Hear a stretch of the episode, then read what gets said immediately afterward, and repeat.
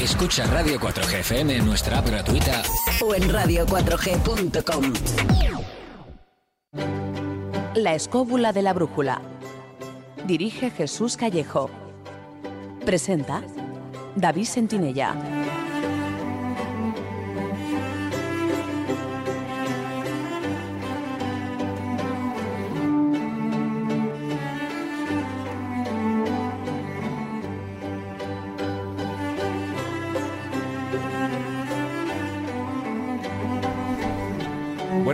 Amigos, ¿qué tal estáis? Desde los estudios de Radio 4G FM en Madrid os damos la bienvenida a una nueva edición de La Escóbula de la Brújula.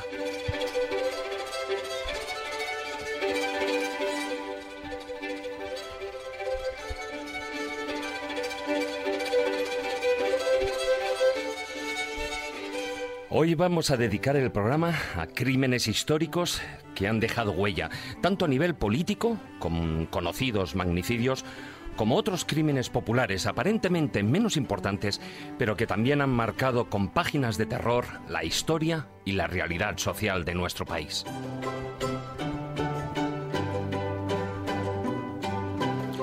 En la España contemporánea, cinco magnicidios, cinco presidentes del gobierno español fueron asesinados en poco más de un siglo. Desde el magnicidio del general Prim, el 27 de diciembre de 1870, un magnicidio absolutamente polémico del que hablaremos largo y tendido, con un atentado a manos de un grupo, digamos, de embozados, hasta el del almirante Carrero Blanco el 20 de diciembre de 1973 en el que ETA voló su coche en pleno barrio de Salamanca, en Madrid, pasando por supuesto por los asesinatos de los presidentes Antonio Cánovas del Castillo, José Canalejas y Eduardo Dato.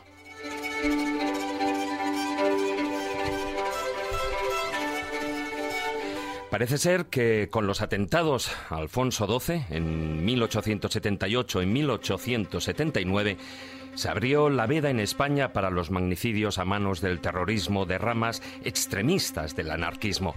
Entonces tendrían lugar cinco atentados regicidas contra Alfonso XIII, todos eh, sin el fruto deseado, si bien dejando un reguero de víctimas colaterales y tres jefes de gobierno asesinados, además de las bombas indiscriminadas en teatros, procesiones y lugares de gran afluencia de público o de la ejecución de muchas autoridades, empresarios o agentes de la ley.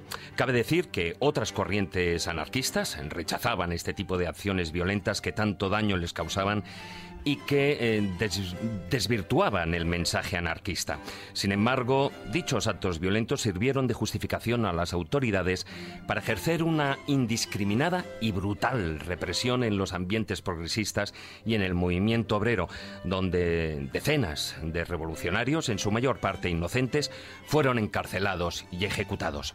De estos magnicidios y de la fotografía social de la época hablaremos con el doctor en periodismo y especialista en investigación criminal Francisco Pérez Avellán. Y como decía, también ha habido otros crímenes que han marcado nuestra sociedad. ¿Qué decir del hombre del saco? O de Jarabo, o de lo, o de lo sucedido en Puerto Urraco, o de manera más actual del asesino de la baraja. Pues sobre ellos hablaremos con el periodista especialista en sucesos Francisco Pérez Caballero. Pero habrá más. Con el zurrón del caminante visitaremos el Panteón de Hombres Ilustres, donde se enterraron, entre otros, algunos de estos presidentes asesinados. En la sección Ciencia con Conciencia, nuestra científica Carmen Fernández nos ayudará a entender cómo se puede determinar la fecha e incluso la hora de una muerte y qué herramientas se utilizan para ello. Y terminaremos el programa con Miguel Salas y uno de sus eh, curiosas y sorprendentes historias bífidas. Os recuerdo que tenéis tres vías para participar a tiempo real en el programa en Facebook a través de nuestra página oficial La Escóbula de la Brújula, en Twitter nuestro perfil es arroba escobuleros o también podéis mandarnos vuestros comentarios o preguntas por WhatsApp durante el programa al número de Radio 4G 636 689 184. Os lo repito, 636-689-184. Acordaos de poner vuestro nombre en el mensaje.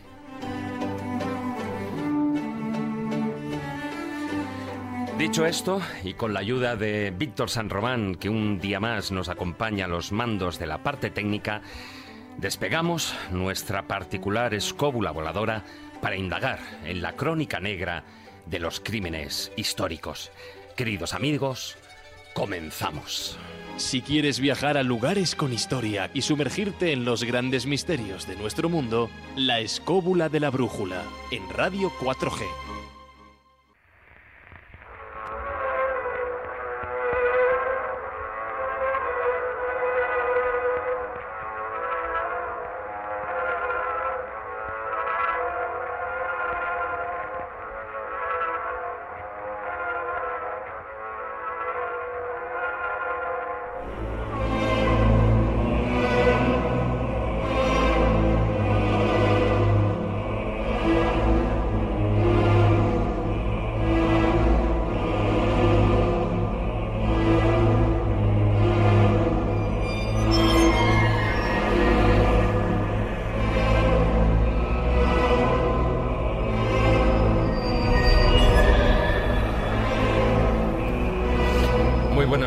Carlos Canales. Buenas noches.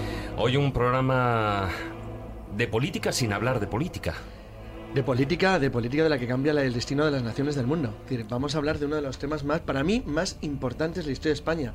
Tú has hecho una introducción muy curiosa, donde luego no, no, no me he mirado la estadística, curiosamente, pero luego, luego nuestro invitado nos hablará de ello, pero creo que somos uno de los países de Europa Occidental o del mundo occidental con más crímenes cometidos sobre sus mandatarios. No creo que sea, parece un buen, un buen, un buen número el que acabas de citar, porque es muy elevado. Muy elevado sobre todo porque el, tiempo transcurrido son apenas 100 años. Entonces en 100 años es realmente muy notable el número de magnicidios que eso sin contar los intentos de regicidio que, que, que fracasaron por, muy poco. Alfonso por muy poco, claro, Alfonso 13, etcétera, etcétera. Exacto, y sin contar los intentos de atentados contra Franco. fallaron por muy poco. O contra el propio rey.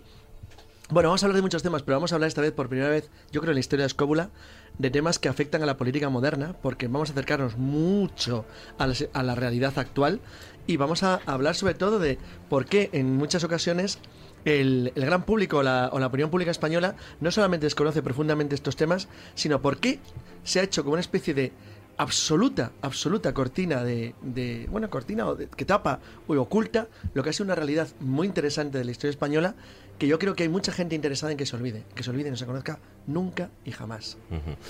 Bueno, hoy no tenemos, como podéis haber, como habéis comprobado, no tenemos a, Jesús Callejo aquí en el estudio, lo tenemos haciendo las islas, luego hablaremos con él porque está en, las Islas Canarias.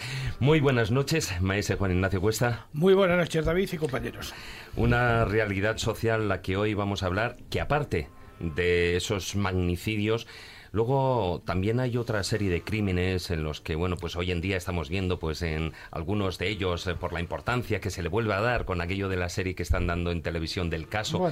Pero parece ser que, bueno, al menos cuanto menos está ayudando, está contribuyendo a recordar, a sacar a la luz eh, ciertos eh, ciertas sucesos de nuestro pasado, muchos de ellos luctuosos y que marcaron la sociedad y que marcaron una época pero sobre todo que no están convenientemente aclarados. Desde que empezamos con la serie de magnicidios, con el, con el quizá más, más eh, emblemático de todos los magnicidios, que fue la muerte de Julio César allá por, por aquellas épocas eh, quizá tempranas hasta ahora, eh, la manera de morir de muchísimos altos mandatarios de los países ha sido evidentemente la, el asesinato, vamos, el no morir voluntariamente ni morir por, por, por las circunstancias naturales de la vida. Podríamos hablar de Bellido Dolfos, podríamos hablar de tantos y tantos y tantos a lo largo del tiempo, pero creo que ahora estamos en un momento en el que el magnicidio mm, eh, quizá nos viene mucho más cerca por algunos casos que han saltado a la prensa como, como con esos intentos nuevos de tratar de dilucidar qué es lo que pasó en su momento que no estaba completamente claro. El caso, por ejemplo, de Prim, que va a salir en estos casos y tal, su relación con el duque de Montparnasse, en fin, todas las cosas que se dijeron eh, a lo largo del tiempo, las cosas nuevas que se habrán de decir y muchísimas, muchísimas otras historias, pero también hablemos, hablemos de que no solamente son los magnicidios, sino también los politicidios importantes. Por ejemplo, eh, me viene a la cabeza el de León Trotsky, por ejemplo, a, manos de Ramón Mercader y tantos otros, ¿no? Es que, eh, bueno, hay alguien que decide en un momento dado que alguien que es un símbolo o es un emblema o está en la cúspide de cualquier mm, elemento de tipo político debe desaparecer y, bueno, lo organiza para que desaparezca. Sí, pero estos son a nivel político, pero luego también hay, digamos, los asesinatos, esos crímenes de a pie que, que, marcan incluso mucho más la sociedad, no la, no la historia, de no la vida de un país, pero sí la sociedad, el día a día. O sea, yo recuerdo cuando era pequeño, yo todavía escuchaba lo del hombre del saco, y eso guarda un pasado mm, casi casi remoto. Mira, por ejemplo, yo voy a traer aquí un caso muy concreto que está ya prácticamente olvidado, pero que, que Francisco lo conoce muy bien, que es el caso de José Muñoz Lopera, eh, el francés, eh, prácticamente olvidado, porque nadie sabe, dice, no, es que voy al huerto del francés. Bueno, pues ya casi nadie se acuerda lo que era el huerto del francés. Y sin embargo, eso de llevarte al huerto del francés, creo que está ha quedado, digamos, la frase dentro de la antropología social, pero nadie sabe muy bien a qué se refiere. y es un caso, pues, pues, pues, pues claro, de, crimen organizado por un, por un señor y unos ambientes. De todo eso hablaremos, eh, pero también nos acompaña nuestra científica, como decía Carmen Fernández. Hola, muy buenas noches. Buenas noches. Bueno, la ciencia ha avanzado muchísimo, afortunadamente, y hoy en día, independientemente de, de, los digamos, diferentes datos históricos que podemos, eh, o incluso meteorológicos, climatológicos, etcétera, que podamos hoy en día eh, nos puedan servir para averiguar sobre cuánto tiempo hace que ha fallecido una persona. Afortunadamente existen un montón de herramientas más, desde los estudios de ADN, eh, etcétera, etcétera. Afortunadamente, como digo, la ciencia ha avanzado y a día de hoy, pues es raro, es raro que pase el tiempo y al menos un muerto, digamos, reciente, no estamos hablando de un muerto de hace 100 años, aunque también eh, es difícil no hallarle una explicación. Bueno, yo creo que ahí te lo tendría que decir un forense, pero en principio técnicas tenemos para determinarlo. De ahí a que lo consigamos. Ya, de ahí media un abismo, ¿no? Sí. A ver, la técnica teórica está, eh, las limitaciones experimentales también. Por eso digo que de ahí a que lo consigamos. Bueno, yo creo que a fecha de hoy, afortunadamente ya en el siglo XXI, eh, tenemos las suficientes herramientas, ya no solo lo estamos viendo en programas como en series como CSI, la famosa CSI, ¿no? Eh, cualquiera de sus secuelas, ¿no? Pero yo creo que ahí, bueno, pues cuanto menos, aunque sea una serie y sea ficción, cuanto menos sí que sirve de, de baremo para poder determinar, ¿no? Esos avances científicos y tecnológicos que nos ayudan y que al, criminólogo y al forense, etcétera, pues ayudan a, resolver ciertos problemas hasta ahora irresolubles. Lo contaremos después, pero también veremos que lo que sale en CSI normalmente no es la vida real. Espero que no, porque hay una invención no, que digo, digo por la facilidad y la rapidez con que y, todas las limitaciones de la técnica ahí no te salen. Pero eso es lo mismo. Problemas, los problemas nunca los enseñan. Bueno, luego sugerirá eso en el debate porque tú sabes el daño que ha hecho esa investigación criminal. Bueno, ¿por qué te lo sueltan? Yo me imagino. Eso en CSI. Bueno, pues mira, eso se lo preguntaremos a, nuestro invitado. Pero reconocer, reconocer que pretender que CSI tenga que ver con la investigación criminal es pretender que Indiana Jones es el modelo de arqueólogo. Pero que la gente se cree todo eso, que, es otra cosa. Pero es cierto, ahí has dado en el clavo, pero también es cierto que muchos estudiantes se han interesado en la, en la arqueología y en la historia a partir de ver esas películas. Claro, pensando en Indiana Jones, pero luego con el cepillito durante meses bajo el sol.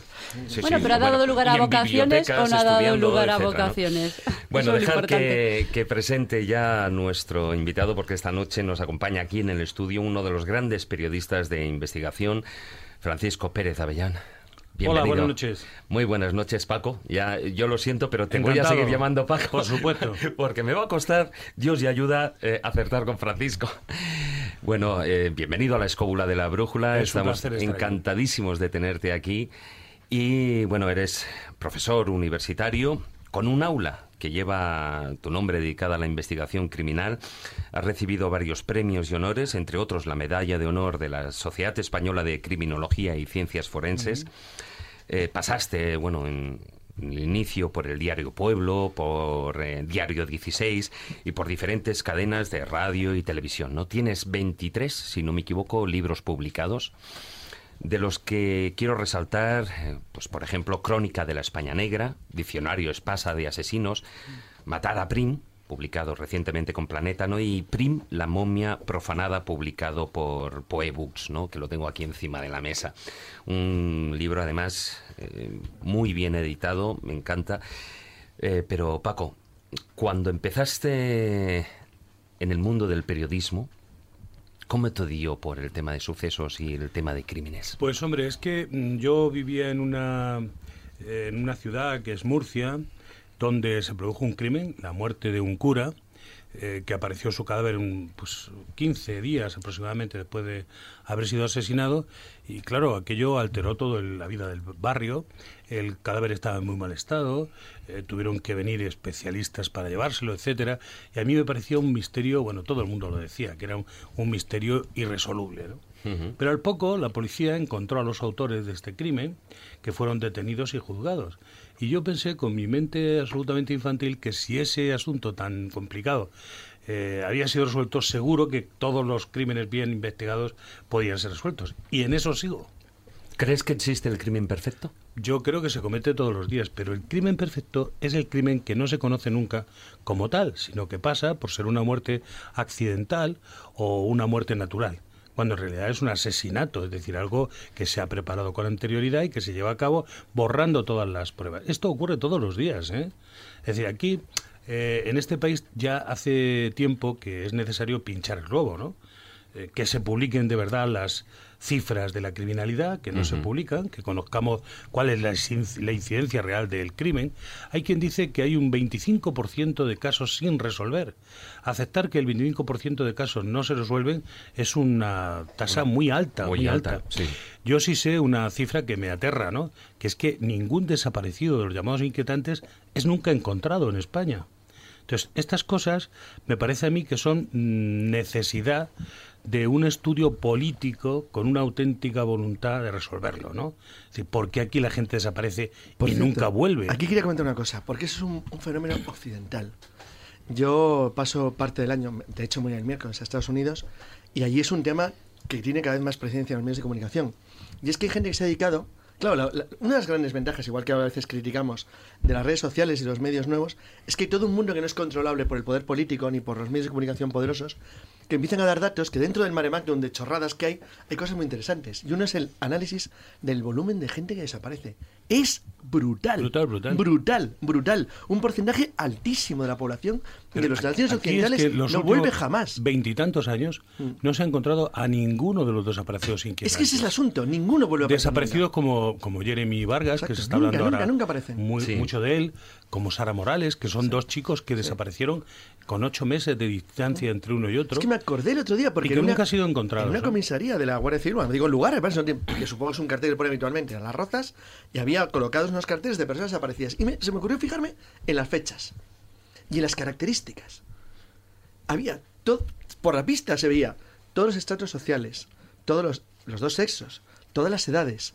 Y eran antiquísimos. Sí. O sea, gente que no aparecía desde hacía años y años. Pero lo que a mí me sorprende es que no haya una preocupación real. Social, es curioso. Social, porque en Estados Unidos, de donde tú. Sí, sí, sí, claramente lo hay, lo hay, lo hay. De vez en cuando eh, se publican las fotos de los mm. desaparecidos, incluso en los tetrabricks. Sí, sí, en los tetrabricks, sí, sobre todo de niños. Tú vas al supermercado y no olvidas que hay gente, que, hay gente que no aparece. Aquí no hay tetrabric con fotos de nada. Pero es un, es un mal occidental, ocurre en todo el mundo. Bueno, pero a mí lo que me preocupa es lo que pasa en nuestro país. Mm. Que no hay una brigada especial para desaparecidos, que no hay una brigada especial para casos difíciles.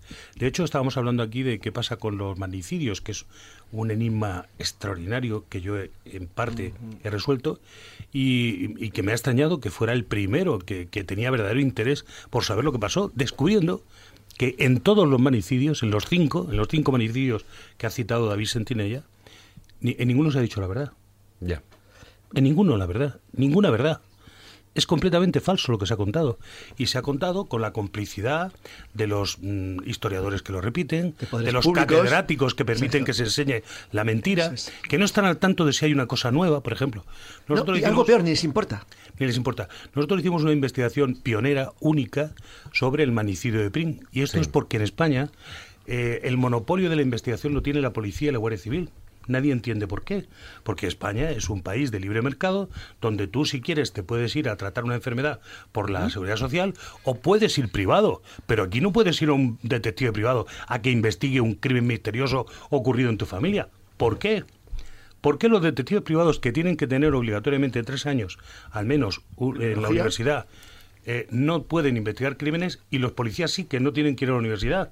Muchos tienen eh, categoría de universidad. Una gran ventaja americana, que cualquiera puede investigar un crimen, cualquiera. Pero, ¿por qué? Todo esto revela una falta de interés por luchar realmente contra el crimen, por erradicar el crimen. Es falso. Yo me dediqué a investigar qué había pasado en el asesinato de Prim, resolviéndolo por completo y de una forma irrefutable, porque no podía dedicarme a investigar un crimen moderno y actual. Y te ha pasado factura, por La policía española, claro, la policía española eh, es la que menos utiliza a la sociedad civil en Estados Unidos, de donde tú vienes, habrás visto que van a las mm. universidades a que les den eh, clases o que les ayuden. que forman parte de la universidad, forman parte de la investigación.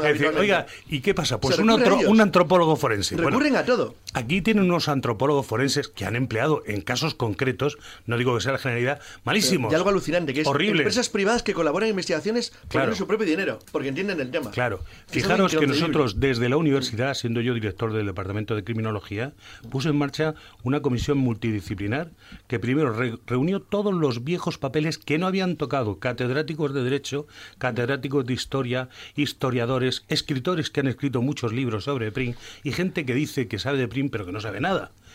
Y con estos, una, con esta comisión mixta con estudiantes y, profesores, fuimos a recoger primero los documentos, luego reunimos lo que queda de la escena del crimen, porque todavía se puede encontrar el, el coche en el que fue asaltado Prim, la, ropa que vestía cuando fue disparado, y también llegamos hasta su cadáver, sacando la momia de Prim, que estaba en perfecto estado de revista para ser introducida en un TAC, una tomografía axial computerizada, de una cápsula cerrada de plomo, cerrada y soldada alrededor, como solo se entierra alguien cuando quieres ocultar un crimen. De, de todas maneras, de, evidentemente del asesinato de Prim, del magnicidio de Prim, hablaremos largo y tendido, porque yo creo que además eh, será y es de ley que sea uno de los temas de estrella de, esta noche y de esos tres féretros, de esos tres féretros. Sí, sí, fue enterrado en tres féretros. Pero había los tres féretros. Con un ritual. Em, como... Como introducción, aquí antes se ha puesto sobre la mesa el tema de, la serie de CSI, etcétera. Mm. Bajo tu punto de vista, ¿ha hecho bien o ha hecho mal? Pues mira, yo, contradiciendo lo que se ha dicho aquí, me parece que ha hecho bien en el sentido de que se trata de una mm, serie de ficción Nadie puede pretender que en media hora se pueda resolver un, un, crimen por completo, ¿no? Ahí lo que se hace es, naturalmente, sintetizar, etcétera. Y es verdad que ha levantado muchísimas vocaciones, que España está muy necesitada de que haya gente con ganas de investigar, porque en la, en la Universidad Española en lo que no sea, se investiga en nada. sea, en lo que sea, no, ¿eh? se investiga nada, nada. Es decir, por mi experiencia puedo deciros que llegas allí y eres el primero que buscas un papel mm. y que la Administración española no está acostumbrada a dar ningún tipo de papel ni ninguna facilidad de investigador. Otra diferencia. Ni España es el país del mundo que no tiene una ley de, secretos oficiales. Pues ninguna. Bueno, tiene, una ley, tiene una ley, no tiene una ley, no, no, tiene una ley para que no puedas investigar absolutamente nada. Entonces, cualquier país del mundo civilizado tiene una ley donde al cabo de un número de años, salvo excepciones muy justificadas, tú tienes que abrir los documentos. Eso es. Aquí no. Eso es, por eso no nos enteramos de nada. y sobre los manicidios en concreto. Pero como una gravedad ya no le importa. Bueno, no le importa porque ha habido una larga mm. desinformación y mm. concienciación de los ciudadanos. Mm. Eh, partamos de la base de que la gente sale de la universidad sin saber escribir y sin saber hablar. Sin, saber, hablar. Sin saber hablar es lo más importante. Y ahora han conseguido también que ya nadie lea nada. de hecho, el año pasado cerraron más de mil librerías y creo que han desaparecido por lo menos igual número de kioscos de prensa. Y editoriales que va, prácticamente al día. A, ser todo el mundo ágrafo, a ir a Wikipedia. Yo estoy en mi investigación. No, no, Wikipedia es que ni siquiera van a Wikipedia. Bueno, yo, estoy, por lo menos... estoy haciendo una investigación sobre el conde de Romanones, que fue un personaje, si queréis hablamos de él, porque es un personaje interesantísimo, ya lo mencionaré por lo menos, y resulta que Wikipedia dice que es el segundo de los hijos del matrimonio que lo tuvo, ¿no? Pero es el cuarto. Bueno, hay muchos, errores en, Wikipedia. ¿Esto cómo puede ser? Bueno, es el problema de siempre. Internet, pero ya no solo Wikipedia. Y Wikipedia, como decía Carlos, bueno, pues cosas fabulosas. Hay cosas que se salvan. Pero, bueno, Internet tiene lo bueno y lo malo. Y eso lo hemos hablado. Pero eso exige un nivel crítico. un nivel crítico que exige formación. Exactamente. Hay que ser crítico. No caer, no caer en Lo que hay que mejorar no es Internet, que se va a mejorar solo. Es la Universidad Española, es la escuela española y es la sociedad española que ha dejado de admirar los, los, los valores. Es decir, aquí nadie piensa en la excelencia. Ahora, hacerlo bien no, y la hacerlo mal. Es, la excelencia es, un enemigo de la, de, la, de la, universidad. Es un enemigo. O sea, te consideran que eres peligroso. Hay tontos en casi todas partes. Es una cosa impresionante, especialmente en Internet. ¿eh? Sí, Tú escribes un artículo e inmediatamente tienes allí como si fueran unas cagadas de mosca, una enorme de cantidad de gilipollas eso es otra cosa. opinando de lo que no sale. Eso se llama la pérdida del principio de autoridad. Pero es que hay que acabar, hay que acabar con ello. No hay principio de autoridad en Occidente yo, creo, yo con todo respeto creo que todo el mundo tiene una opinión y puedes pensarla libremente. Lo que no puede ser es que hay un tonto que después de haber trabajado tú un artículo ponga ahí una cagada directamente intentando ponerte en ridículo cuando no sabe ni lo que está hablando. Eso es ridículo. Algo peor que eso. Bueno, eh, Paco, Carlos, yo creo que eh, tenemos ahí al otro lado del hilo telefónico Jesús eh, Callejo. Muy buenas noches. ¿Qué tal, David, compañeros? Como, ves, la noche ya empieza calentita. Ya veo. ¿Qué tal, Paco? Un saludo. Eh, sí, espera, justo se estaba poniendo los auriculares, los ah, cascos. Estaba ahí poniendo los auriculares, vale. ya veo, ya veo que estáis de lo más animados. Sí, sí, la, cosa anda bien. Em, bajo tu punto de vista, ¿CSI hizo bien o mal por el, por el mundo de la investigación criminalística? Hombre, siempre bien, por supuesto. Hay mucha gente que no sabía que existían los DSI. Así que eso, el hecho de que haya series de televisión, además ya hay varias. En fin, la de Miami es un poco la más espectacular, pero hay muchos más. Que haya series donde se cuenta los entresijos de cómo se hace una investigación criminalística, claro, el problema es que luego lo traspasas a España y, en fin, a lo mejor queda, deja un poco que desear. ¿no? Sí, sobre todo me imagino en cuanto a medios. Y hablando de medios, ¿qué haces tú por Canarias? Aquí estoy, en las Palmas de Gran Canaria. Te puedes imaginar, ya lo habíamos anunciado en varios programas anteriores. A las afueras de Escobulandia. La segunda a la derecha, ¿no? Eh, ahí estoy. Estoy aquí de embajador de Escobulandia, en Las Palmas, un lugar con, un, con ustedes imaginan una temperatura muy agradable, muy apetecible. Y mañana empieza ese quinto Congreso Internacional del Misterio, o sea, ya cinco, ni más ni menos, que organiza tanto Ulises como Miguel Blanco, y bueno, pues aquí con buenos amigos, con gente que ya ha pasado también por la escuela, como Miguel Pedrero, como Juanjo Revenga, como Lorenzo, como Sol Blanco Soler, o sea que, como ves, rodeado de buenos amigos, de misterio, ahora vamos precisamente a tener una cena también yo creo que bastante mistérica, ¿no? Porque no sabemos Jesús yo quería decirte precisamente eso, que saludes a todos de mi parte y de la nuestra, que estaréis ahí muy bien al sol, pero nosotros estamos comiendo un chorizo de ciervo y un queso y un vino que te mueres. Pero Carlos, Carlos, ¿cómo haces eso? Mira que te he dicho, espera, espera, espera que llegue. Bueno, cuidado, que yo tengo un vinillo de plátano que me han dado para vosotros, que lo degustaremos. Lo siento, Paco, por ti, porque tú no vas a estar el próximo viernes. Eh, Jesús, que llegue, Jesús, que llegue con el precinto, ¿eh? que, te conozco. Llegará, con el, con el corcho puesto, ¿no? y yo te digo que, que fenomenal. Y es, pues mandaros un saludo. Desde luego ahí tenéis un invitado de lujo y además también con su hijo dentro de poco ahí por teléfono y que, una pena no poder estar con vosotros, pero ya sabéis que dentro de mis poderes no está todavía el de la bilocación. Se siente. Se siente. todo, es ponerse. todo es intentarlo. Pero ya digo que aquí todo fenomenal y ya digo, esperando eso que empiece mañana. Por cierto, soy yo el que abre la tarta mañana del Congreso, porque empezaré hablando de esos inventos españoles que cambiaron el mundo, de lo cual sabe mucho también Carlos, Juan Ignacio y todos los que estáis ahí, y, y que supone precisamente pues reivindicar lo contrario de lo que decía Unamuno, eso de que inventen ellos, pues nos vamos a dar cuenta que realmente también en España hemos inventado muchas cosas, a veces también destinadas a la maldad, como bien sabe Paco, pero que esos inventos forman parte de ese patrimonio cultural también español y hablaré más de los positivos, evidentemente, no hablaré de las armas, que algunas hay, ¿eh? algunas cosas también hay, bueno, por ejemplo el arcabuz, ya sabéis que el arcabuz es un invento genuinamente español. Ya, ya, ya. Bueno, o sea, ya vuelves, la semana que viene te tenemos aquí, ¿no? Hombre, por supuesto, ahí estaré eh, al pie del cañón, hablando de armas.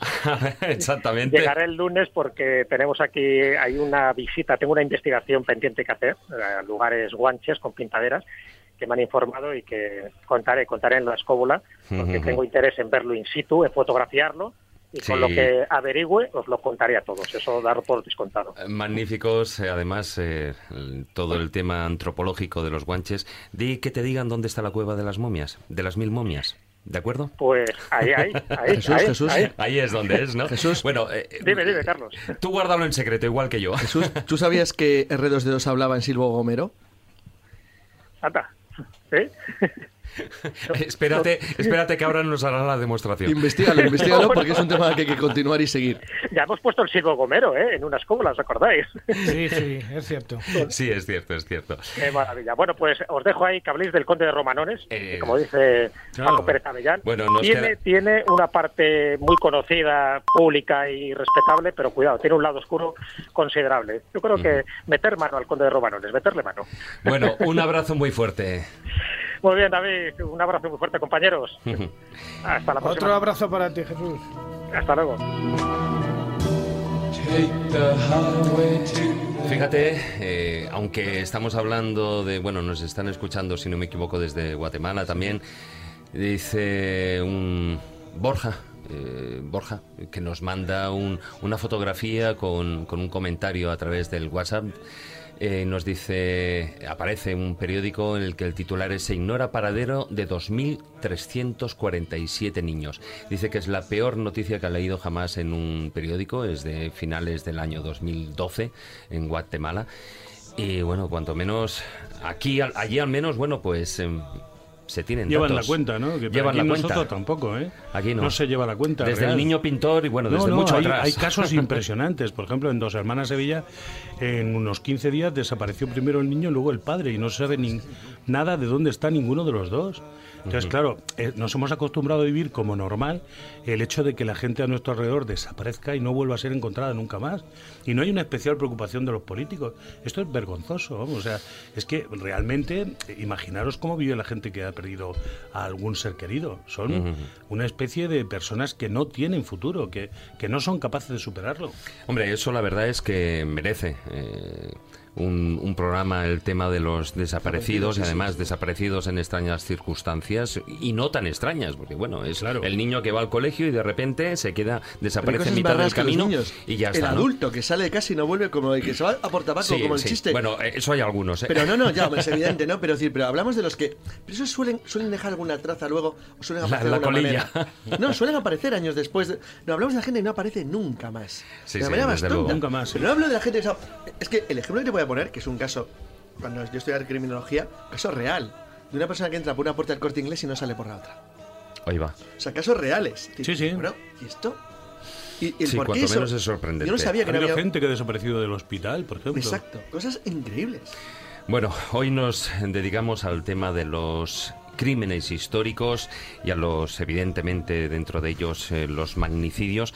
Y nos vamos, nos vamos con el zorrón del caminante a uno de esos lugares, a un lugar en particular aquí en Madrid, donde enterraron a muchos de estos eh, hombres asesinados, de estos has presidentes. dicho zorrón. ¿Eh? No, no, no, no. He dicho zurrón. No me seas malvado, Carlos. No me seas malvado.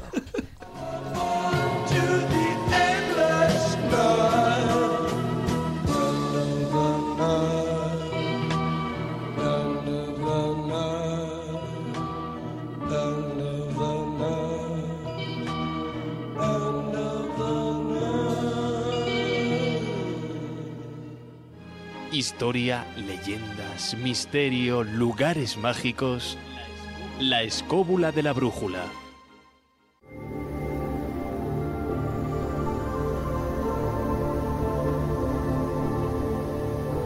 El zurrón del caminante.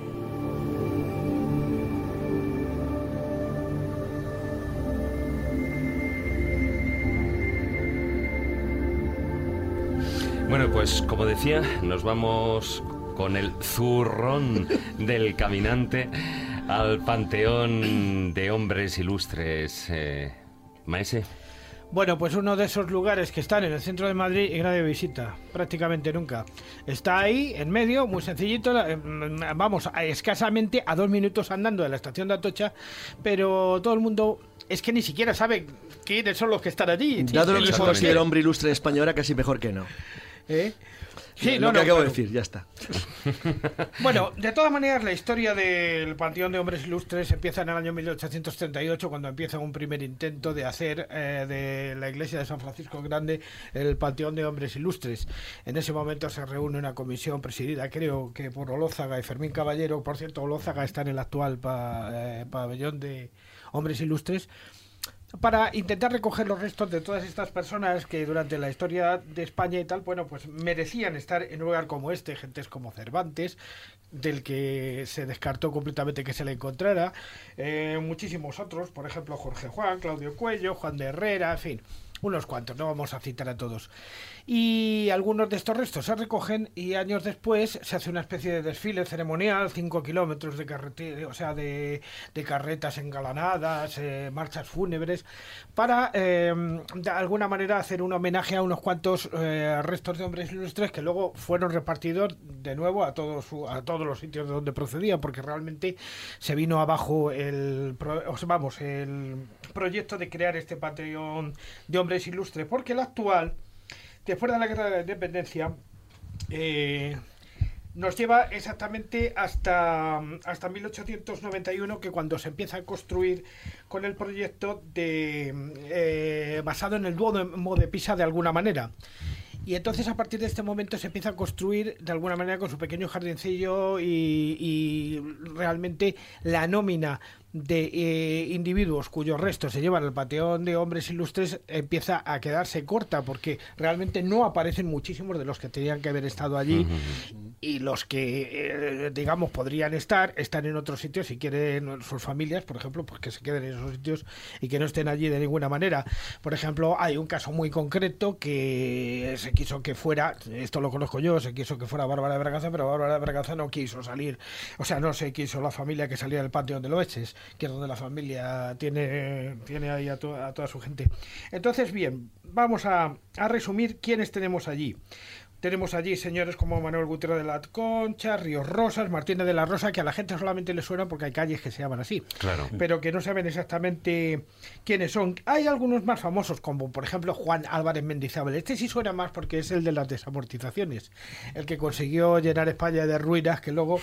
No, la idea era buena, pero lo único que consiguió es destruir muchísimo, muchísimo del patrimonio artístico español que cayó porque cayó en manos de, vamos de eh, compradores privados que no atendieron realmente ese es el caso doloroso que por ejemplo a mí me atañe mucho porque el monasterio de Bonaval en Guadalajara gracias a la desamortización de Mendizábal nos va a privar de uno de los grandes templos que se construyeron precisamente en la etapa gótica pero en fin el propio Salustiano Lózaga, que es el que eh, crea la idea de lo del Panteón de Hombres Ilustres, está enterrado allí. Pero, ¿por qué vamos hoy al Panteón de los Ilustres? Bueno, porque hay, hay señores que están ahí gracias a magnicidios. Son el caso de Antonio Canavar del Castillo, de Eduardo Dato y de José Canalejas. Son estos tres. Bueno, que hoy en día, eh, curiosamente, eh, solo queda Canalejas, si no me equivoco, porque los otros fueron reclamados, eh, los cuerpos, y están en su ciudad natal. Bueno, el caso de Prim, por ejemplo, que estuvo allí 100 años. Y después se fue a Reus, ¿no? vinieron y se lo llevaron a Reus, ¿no? Fueron reclamados. Sí, a mí me parece un error, porque en Francia, por ejemplo, donde hay un panteón de hombres ilustres, están allí los ilustres, como debe ser, ¿no? Pero aquí a veces el sentimiento aldeano puede sobre lo que es eh, la motivación de un país, ¿no? Por eso esto no acaba de ser realmente un país, ¿no? Porque hay una cosa de que el terruño tira más que lo que es la idea de nación, ¿no? Es una cosa en la que, claro, hay que trabajar sobre ello desde el principio, ¿no? Desde la escuela. Y aquí, en el caso de Prim, es muy curioso porque fue extraído ese, como tú decías, ese panteón y fue trasladado al cementerio de Reus en peores circunstancias, creo que estaba aquí, para menor acceso de gente de la que tenía aquí, etcétera. Y es muy curioso porque hay unas fotografías de la época en blanco y negro donde se ve el tercer ataúd que tú mencionabas hace un momento, que es una cápsula, la que yo decía de plomo, que tiene como una ventana. Y a través de la ventana se veía la cara de Pring, ¿no? Careto. es eh, lo curioso. Y se veía Sin dentadura postiza. con unos ojos que miraban desde dentro, ¿no? Que es exactamente la figura que vimos nosotros cuando abrimos ese lugar, ¿no? Vimos esta cara con estos ojos. Los ojos Y de La cristal, fotografía que se sí. publicó entonces en la prensa no fue comentada sobre los ojos, por una razón que ahora diré. Se, se habló, sin embargo, de que qué bien peinado estaba, a pesar de que había estado 100 años allí. Y es porque los ojos pertenecen a un rito masónico. Entonces, la masonería, en el momento en el que, en el que sacan eh, a Prim de su tumba, que no lo sacan de esa, de esa cápsula de plomo, que eso, si hubieran hecho eso no habríamos podido hacer la investigación que posteriormente hicimos. Pero no comentan nada de eso. Por ejemplo, Carlos Sentís, que era un gran periodista y escritor catalán, está justo mirando a Prim, le ve claramente lo más llamativo, que son estos ojos joya, que están todavía así de vivos. Eh, vivos, mm, por supuesto, es una licencia poética, tantos años después, y no comenta nada porque estaba prohibido. El lugar que ha dicho nuestro compañero de el sitio para los hombres ilustres está lleno de símbolos masónicos. La masonería es una cosa que pervive y es una sociedad secreta. Bueno, hoy en cual- día ya no tal. no, no, no. una- es un- sigue siendo hoy en día la, la masonería de la que yo hablo, que es la que transforma el país, a la que se acusa de crímenes, etcétera, son otros masones, no los que hablan públicamente de si es una escuela filosófica y creen en la bondad de los seres humanos. No, no. Estos se dedican a tramar, eh, sobre todo, eh, cómo hacerse con el poder. Esa es la masonería que todavía hoy pervive. O sea, nuestro club en Bilderberg particular. En efecto. Y, y además... No, más oculto que Se eso. evita hablar de ello, ¿eh? Y además la gente que habla de ello encuentra resistencia. Por ejemplo, nosotros, ¿eh? A mí me advirtieron claramente que no contáramos el resultado de la investigación sobre Pring porque los masones iban a salir de su armario. Y le dijimos que fueran saliendo de uno en uno. Porque nosotros no fuimos a hablar de la masonería, sino de lo que le había pasado a Pring. Pero Pring fue enterrado en tres ataúdes porque es un símbolo masónico, el tres y también eh, tenía una serie de pirámides, etcétera, porque son los símbolos masónicos. Y todo esto nos damos de pies y manos a boca en el momento en el que llegamos al tanatorio de Reus, donde está la momia de Pring en sus ataúdes. Y es donde nos dicen, este señor era masón y está rodeado de símbolos masónicos. Y entonces reparamos, porque nosotros lo que queríamos era resolver el crimen. Bueno, lo que es es que el Panteón de Hombres Ilustres ya no sé exactamente los cenotafios si están, por lo menos si no están los, los restos dentro, por lo menos los cenotafios sí que quedan allí porque yo los he visto. O sea, ahora Sí, si se han sí, llevado los huesos, eso ya no lo sé. Lo que es cierto es que estos tres personajes Y acompañados... además que merece la pena verlos, ¿eh? Sí, Sí, claro, El claro, son, es- muy- son bellos, sí. Realmente uno es de Marino Benllubre, por ejemplo, nada menos. Pero que mm, realmente eh, de todos estos personajes, claro, lo que nos interesa en un programa como el de hoy son estos tres, los asesinatos de Antonio Canovas del Castillo, de Eduardo Dato y de José Canalejas. Uno, como sabemos, mu- muere en Mondragón, en un balneario. El otro es asesinado en la Puerta del Sol de Madrid cuando estaba viendo unos libros en la- una librería que ya está desaparecida, pero que estuvo hasta hace poco tiempo en la Puerta del Sol, que no me acuerdo exactamente el nombre. San Martín, San San Martín, San La editorial es la que hasta hace poco, que desapareció también, pero la librería cerró hace más tiempo. En fin, estos, estos tres murieron y luego también hay en Madrid a lo mejor algunos personajes que tenían que haber estado en este panteón de hombres ilustres pero no están allí, no, no murieron asesinados, pero que a mí personalmente me parece que debieran haber estado allí. Por ejemplo, Francisco Pi Maragall, que está en el cementerio civil, según se entra. Eh, yo incluso llevaría al que está al lado, al que es compañero en el cementerio civil de Francisco Pi Maragall, que es Pablo Iglesias, pero el antiguo. El que era impresor. O sea, que no tiene nada Sí, que ver el- con el que nuevo tenemos todavía ahora. está Pero vivo. fíjate, de todas maneras, para que, tengas, para que tengas una idea de, lo- de cómo se ve y lo que tú estás contando, que lo has dicho al principio, es tu propia introducción. Un oyente acaba de decir en WhatsApp, dice, decirle a Maese que deje de hablar de lugares inexistentes. Es decir, es que nadie lo conoce. Sí, está en la, en la calle Julián Gallarre número 3, en la Basílica de Atocha, porque cuando la Basílica de Atocha se construye con cargo a los fondos que destina para ello Isabel II, se hace una cesión de un terrenito para colocar el Panteón de los Hombres Ilustres, que al principio lleva un, un proyecto tremendo y tal, pero que luego al final queda en una cosa bastante Bueno, pero como veis, tampoco la ciudad de Madrid ni la comunidad autónoma se preocupan de que esos lugares sean conocidos, ni que sean conocidos, por ejemplo, el itinerario de los magnicidios que casi todos sucedieron en Madrid. claro. y zonas muy céntricas encima. a Dato le mataron en la puerta, en la puerta de Alcalá. Que se puede hacer andando, en la puerta de Alcalá. Efectivamente. efectivamente, como ha dicho nuestro compañero, a Canalejas le matan mirando los libros, las novedades de San Martín, San Martín, que era una preciosidad. Parece una herejía que el ayuntamiento permitiera que desapareciera ese lugar emblemático, histórico, donde asesinaron a Canalejas, mm. personaje del que nadie se acuerda, pero que fue fundamental en todo lo que pasó en España. Por ejemplo, para que todo el mundo lo sepa, es el que establece la obligatoriedad de hacer el servicio militar. Eso significaba que ya los pobres no tenían que ir obligatoriamente ellos solos que no vaya a las guerras para librarte de y no se podían librar los ricos pagando, que es lo que hacían hasta entonces. Eso lo hace Canalejas hoy totalmente Cuestiones como el, descanso ¿Eh? obligatorio o la ley del candado. En fin, lo que quiero decir es que a Canalejas le matan en la Puerta del Sol y no se, y se ha olvidado por completo. Y, no hay un itinerario que lo explique. Eso sería impensable, por ejemplo, en Sarajevo, donde mataron al archiduque, ¿no? que dio paso a la guerra del 14, y allí se, se guarda la ropa que llevaba el día que le dispararon, la pistola. Qué curioso en estos crímenes españoles que las pistolas no se guardan. Nunca y los sumarios no están a mano de nadie.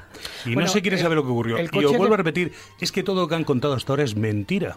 Mentira. Lo máximo sigo es que a Prim le llamaron la calle Decía hace un momento nuestro compañero. Decía sí, pero el coche yo lo he visto, estaba en el Museo del Ejército. Sí, decía nuestro compañero, pero muy mal explicado. Muy mal, no, no, tiene, está fuera de contexto. Decía nuestro compañero mm, que eh, no se sabía muy bien eh, que todo era una cosa de anarquistas. no, no, no, no, mira. A, a, a, en concreto a Canalejas le mata un clónico de Mateo Morral, del que se acaba de cumplir 100 aniversario. Otro el que intento de Regirio. Muy cerquita de allí. Veréis, Mateo, Morral, Mateo, Morral, es el tío que tira la única bomba. del mundo envuelta en un ramo de flores el día de la boda de Alfonso una masacre, con Victoria Eugenia Battenberg en la calle Mayor ¿eh? en el edificio de Casa Ciriaco. Tira la bomba, se produce una masacre, como dice nuestro compañero, 23 muertos y 108 Como un agravante, que hubo un gobierno español que llamó esa calle Mateo Morral. que hay que un ayuntamiento. Que hay que el ayuntamiento de 1937. Pero la cosa es que casi en ningún libro de historia se recuerda el, número, el número de las víctimas, qué ocurrió allí ni nada de esto. Y sí se habla, sin embargo, con cierta pretensión de que este era un romántico, un hombre que un mercenario por la causa y era un asesino. un, asesino un asesino de masas. Os voy a explicar solo que llegó aquí con, con, la verdadera personalidad y luego se disfrazó de obrero para matar. Aquí venía con una magnífica valija, una maleta de cuero inglés en la que llevaba un neceser en el que, por ejemplo, llevaba unas tenacillas para hacerse el bigote estilo, estilo Dalí, ¿os imagináis? La, calle, ¿Qué anarquista era La calle Mateo Morral eh, tiene delito, pero la calle Serrano mm, también, ¿eh? La calle Serrano es que lo está dejo dedicada bueno, lo dejo ahí. a alguien que tuvo mucho que ver en lo de Prim. Es interesante. No, pero, solo con lo de Prim, no solo con no se sabía, es, sino, es distinto. ¿Y cómo hizo la fortuna? Sí, pero es distinto, es pues distinto, es distinto. Estuvo, ganó mucho dinero con el tráfico de esclavos. Tráfico por supuesto. Claro que sí, pero es que bueno, era perdón, era un negocio honrado en la época, ¿eh? Bueno, honrado no. Era un negocio. Era un negocio, dejémoslo ahí. Vamos con el filandón y vamos también a, recibir ya para hablar dentro de esos eh, crímenes eh, de los que hoy estamos hablando, crímenes históricos, vamos también con nuestro otro invitado.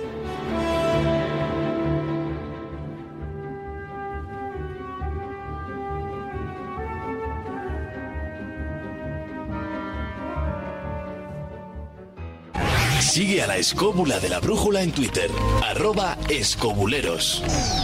Hola, soy una de las muchas personas que colabora con la UID comprando su euroboleto. Por tan solo un euro diario, ayudas a muchas personas con discapacidad y al mismo tiempo tengo la opción de hacerme millonario. ¿Y a ti no te gustaría serlo? Organización Impulsora de Discapacitados, 902-113-883. Si eres discapacitado, llámanos. Si no lo eres, apóyanos. Contamos contigo. La escóbula de la brújula. Dirige Jesús Callejo. Presenta David Sentinella.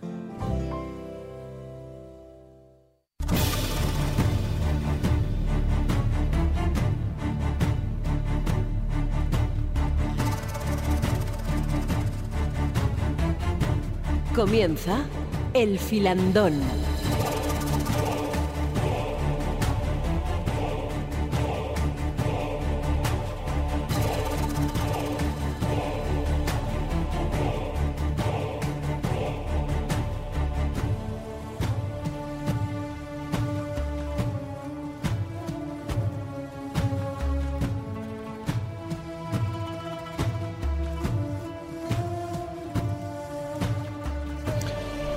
Las 10 y 48 minutos de la noche y tenemos eh, ahí en el teléfono a Francisco Pérez Caballero. Muy buenas noches.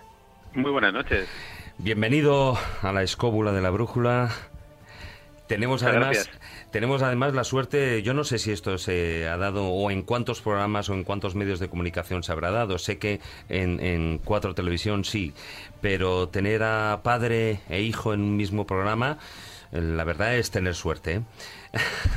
Pa- para mí, desde luego, es un, es un honor coincidir con mi padre en un medio de comunicación. Te puedes imaginar que cuando uno empieza a estudiar, pues nunca piensa que va a acabar compartiendo estudio o plató de televisión con el catedrático de una asignatura, ¿no? Claro, claro, ya. Pero lo que pasa es que, bueno, pues eh, tú seguiste esa, esa línea de, de información porque eres periodista especializado en el mundo de los sucesos. En televisión has trabajado como reportero en Telecinco, en Antena 3 y actualmente formas parte de ese equipo de Cuarto Milenio. Además, eres coautor junto a, tu padre aquí en el estudio del Diccionario de Asesinos y de Killers, los peores asesinos de la historia. Y además eres autor de Inexplicable, en el que abarcas el, el campo de los fenómenos extraños, y Dossier Negro, en Dossier Negro, donde recoges algunas de las historias que más eh, te han sobrecogido en, en tus años de profesional como sucesos. Ambos libros han sido publicados bajo el sello editorial de, de Poe Books, ¿no? Pues si veníamos haciendo esa introducción hablando de esos magnicidios, eh, también había otra otra fotografía social de diferentes épocas, sobre todo a lo largo de- del siglo XX, en una fotografía social que bueno pues era tanto más importante que lo que podía suceder en esos eh, magnicidios, porque quién no recuerda como antes yo decía al principio, ¿no? Ese hombre del saco, porque si hay un terror que durante generaciones ha vivido, han vivido muchos niños en este país, era esa mención, ¿no? La del hombre del saco. Y fíjate, David, que durante mucho tiempo nosotros hemos pensado, los niños que crecimos bajo esa, ese cuento, ¿no? que se trataba de una leyenda, que trataban de enseñarnos a través de esa leyenda, pues que hay un peligro. Y en efecto es así, es así, es una leyenda, pero que nace y que se enraiza en una realidad. Eh, Concretamente en España volvimos a, a poner de, de- de moda ese cuento a, a raíz del, del crimen de Gádor en 1910, donde Sí. pues este hombre del saco se lleva a un niño para intentar curar de, de tuberculosis a, a El Moruno, un hombre que estaba enfermo y que pensaba que esa era su última esperanza. Pagó 3.000 reales para que capturaran a un niño sin importarle quién, quién era y bueno, se sometió a un ritual que consistía en beber la sangre caliente de este niño y de ponerse encima del cuerpo las mantecas aún calientes para tratar de curarse de tuberculosis.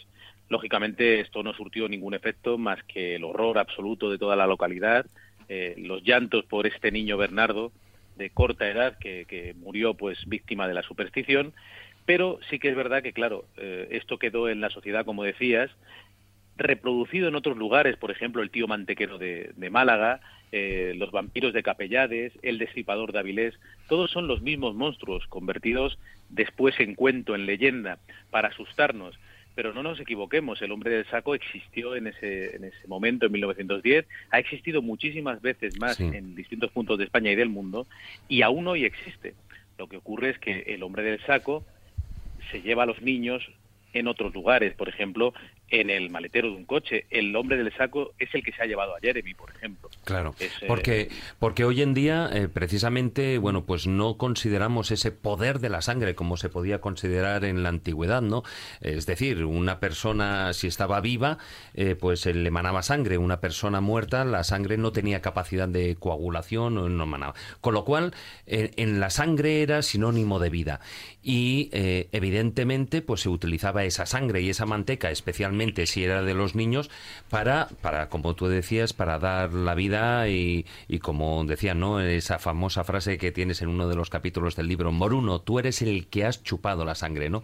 Y eso lo decía Francisco Leona, ese, ese hombre del saco de Gador pero hoy en día ese hombre del saco toma diferentes eh, posturas, diferentes trajes, eh, ya no tiene por qué ser el hombre del saco literal, con un saco como si fuera una mochila, sino que hoy en día utilizan técnicas muy diferentes y, mucho más modernas que eso, ¿no?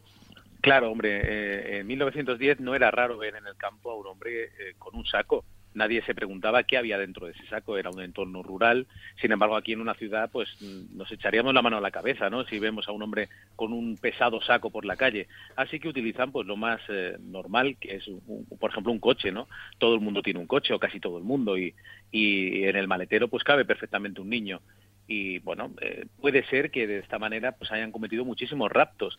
Lo que sí que es verdad es que los niños siguen siendo uno de los objetivos preferidos de la delincuencia y que es muy fácil eh, que un niño que se despista caiga en manos de un desaprensivo.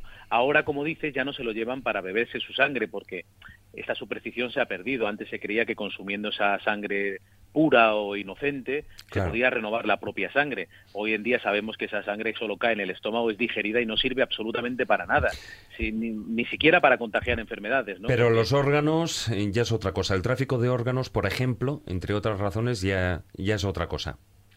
Sí, desde luego hay, hay un tráfico de órganos, hay que decirlo claramente, pero también hay mucha mitología. Mm, no es fácil eh, hacer eh, que un órgano esté en condiciones para ser trasplantado. Eh, e, este tráfico de órganos tiene que estar muy organizado, tiene que tener absolutamente todas las medidas de seguridad para que ese órgano no muera, porque entonces el propio crimen quedaría en la nada, ¿no? No serviría absolutamente para nada. Con lo cual, bueno, es, e, efectivamente ocurre eh, hay determinados puntos del mundo donde hay una vigilancia extrema porque es verdad que ocurre, pero tiene que darse en unas condiciones muy muy concretas.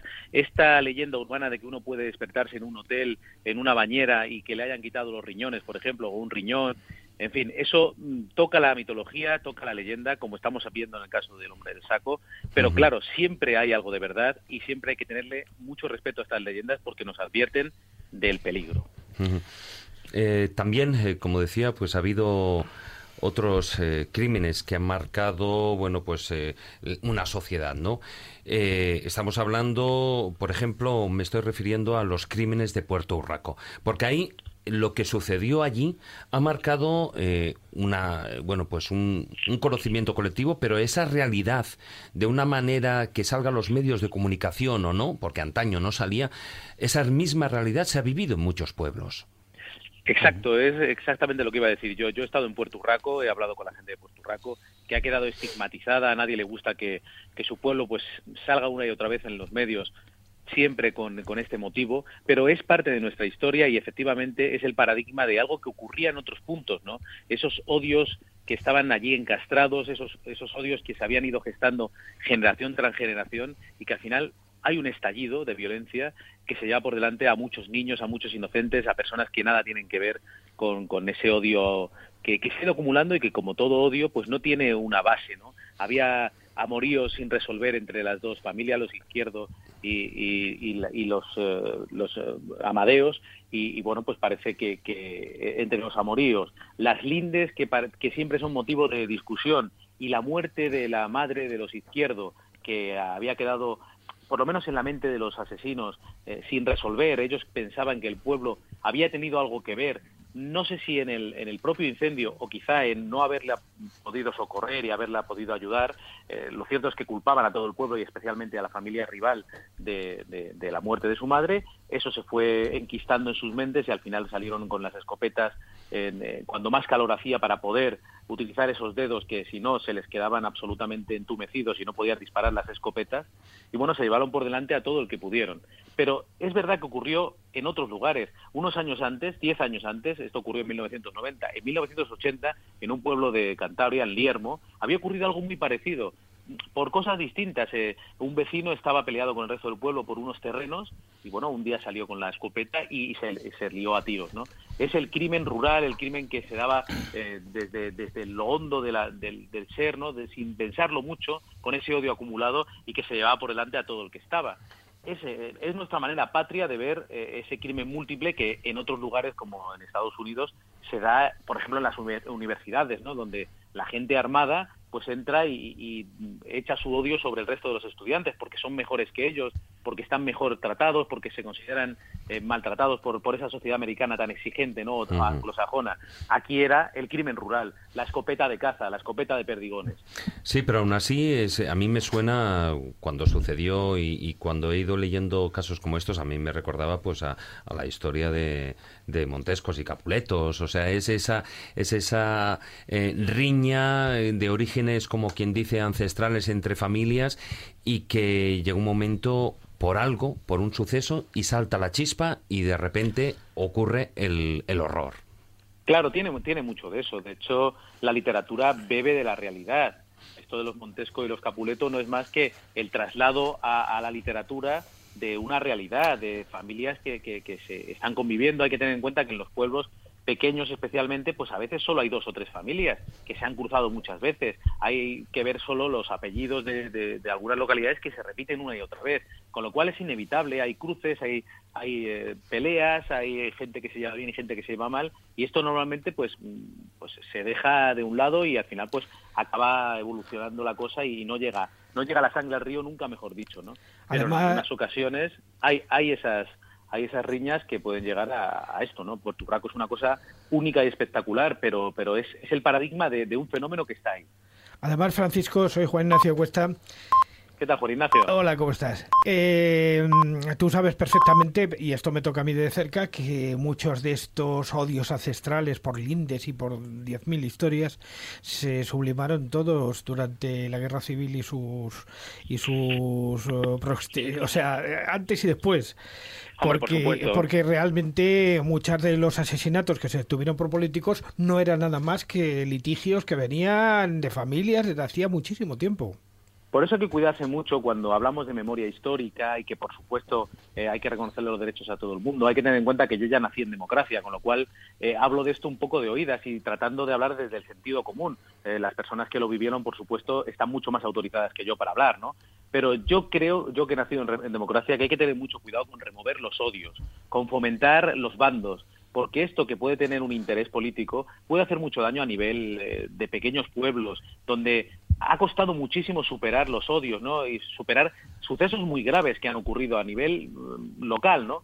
Y, llegados a este punto donde más o menos hay una convivencia, volver a, remover las tierras, pues, pues puede generar aquí y allá rencillas, riñas y quién sabe si cosas más graves, ¿no? Por supuesto, como, como tú dices, una guerra civil es una cosa muy seria, muy seria, donde, donde hay un enorme sufrimiento. Y claro, eso va mucho más allá del crimen común. Así que, desde luego, hay que tener mucho cuidado con, remover los odios. Francisco, y de todas formas, eh, aquí estamos hablando en una época y ya con, antes con el tema de Puerto Rico ya eh, salió bastante en los medios de comunicación, pero yo creo que, bueno, uno de los eh, grandes digamos, crímenes que sí que han marcado en los últimos años. Estoy hablando de Alfredo Galán, el asesino de la baraja, por aquello de los eh, crímenes seriales, ¿no? De los serial killers que eh, él empezó en enero de 2003 y cuyo caso cuenta con una gran, grandísima difusión mediática. Desde luego, además yo tuve la suerte o la mala suerte de, de cubrir el primer crimen cuando todavía nadie sabía que, esto iba a, cometerse, iba a convertirse en una serie de crímenes. ¿no? Eh, me acuerdo que fui a la calle Alonso Cano porque habían matado a un portero, habían entrado en la portería y le habían pegado un tiro en la cabeza y esto nos causó un enorme escalofrío porque Madrid es una ciudad muy, muy, muy segura y, y es muy difícil encontrarse con crímenes así, de esa frialdad. Y bueno, esto además hasta final de la investigación no se llegó a ligar con los crímenes de la baraja, hasta que empezamos a ver que todos los crímenes habían sido cometidos con el mismo arma, ¿no? Una FN del 762, que, que bueno, es un arma muy extraña en España, es un, es un arma que viene de, de Yugoslavia, de la zona de Yugoslavia, de Europa del Este, y que él se había traído, eh, porque había estado destinado en Bosnia con, con el ejército y se lo había traído, dice él, dentro de un televisor combi. Yo estuve siguiendo toda, todo el caso, tuve la suerte de ir a todos los lugares de los hechos y además estuve en el juicio y pude conocerlo. Bueno, es un decir, pude estar cara a cara con él. La verdad es que no pude cambiar con él ni una palabra, ¿no? Fui un periodista más de los que cubrieron aquel juicio, pero sí es verdad que yo hubo un momento que me coloqué mal en la puerta de, de, la sala y casi me choco con él, ¿no? Y fue un momento escalofriante. Fue un hombre que puso de manifiesto que el asesino en serie es por definición un frustrado, un hombre que quiere demostrar a través del crimen y de la muerte que es alguien y no se da cuenta de que lo que hace es que cada vez que mata se está enterrando más, se está alejando cada vez más de lo que es un ser humano, ¿no? Y, no tiene nada de grande. Hemos eh, expuesto ahí tres temas eh, como ejemplos de lo que pueden ser eh, los diferentes casos. En el hombre del saco, evidentemente, aparte del tema de, de Gador, de Gador, perdón, hay, hay otros casos. En el, en el, caso de Puerto Rico sucede tres cuartos de lo mismo. Y qué decir de, de los asesinos, digamos, de los serial killers, ¿no? que desgraciadamente, bueno, pues aquí en España parece como que, que es algo hasta cierto punto que nos viene ajeno y que es más en las películas y en Estados Unidos, pero que aquí mm, prácticamente no se da, hasta que de repente nos encontramos con el caso como el del asesino de la baraja y posiblemente algunos más, ¿no? Sí, desde luego en España vivíamos muy tranquilos, también nos habían dicho eso nuestras fuerzas eh, de seguridad y, en los estudios que habían hasta entonces, las personas que hablaban de esto, muchas veces sin saber, decían que en España pues no podía haber asesinos en serie y que no lo sabía. Y de hecho, eh, solo hay que mirar nuestra historia negra para ver que los había habido mucho antes. Por ejemplo, antes de Jack el Destripador, mataba en España el sacamantecas de Vitoria, ¿no? Que mató más y, mató de una manera absolutamente más bestial que, el, que Jack el Destripador. Y sin embargo, lo tenemos olvidado. Pero sí que es verdad que, claro, cuando llegan a, Madrid también los crímenes de Jarabo en 1958, eh, sí que nos damos cuenta de que en España también puede actuar un asesino inteligente que prepare la escena del crimen, que mate de una manera ordenada, eh, sabiendo claramente que luego va a llegar la policía tratando de engañar. Y claro, es, es, un, es una primera mirada a, ese fenómeno que aunque Jarabo no se puede considerar un asesino en serie, porque bueno, él comete los crímenes en un momento muy determinado, sí que es verdad que su manera de actuar nos deja ver que ese asesino anglosajón, ese asesino frío, puede actuar perfectamente También en se da aquí, ¿no? Por supuesto, se había dado anteriormente y se sigue dando. Incluso eh, es fácil eh, pensar que ahora mismo en nuestro país puede haber un asesino en serie actuando. Eh, no es descabellado para, para nada, ¿no? Es cuestión de proporción y de estadística. Y, bueno, es cuestión de, de, ir uniendo los casos. No olvidemos que fue un periodista el que le dijo a la policía que el, en Santander estaba ocurriendo algo muy raro, que estaban matando a mujeres de una edad avanzada, que todas aparecían muertas de una manera muy extraña que, que había quien había dicho que eran muertes naturales y algunas aparecían con las dentaduras postizas eh, en, metidas en la garganta, ¿no? asfixiadas por su propia dentadura. Y bueno, fue, fue un, un periodista el que, el que puso sobre la mesa la posibilidad de que fuera un asesino en serie, como al final fue el asesino de ancianas de Santander. Bueno, pues ahí dejamos esos ejemplos que sirvan eh, de, dentro de esos casos, eh, de esa tipología variada de crímenes históricos que se han dado que se están dando y que desgraciadamente se seguirán dando a lo largo de la historia como, como una tipología. Muchas gracias, eh, Francisco Pérez Caballero, por haber estado aquí con nosotros. Y un auténtico placer. Y déjame que recomiende una vez más ese, ese libro, el dossier negro, los crímenes que más me han sobrecogido, que has publicado con la editorial Poe Books, un libro muy mimado y eh, con muchísima y buena información. Un abrazo muy fuerte. Un abrazo, Un abrazo a todos.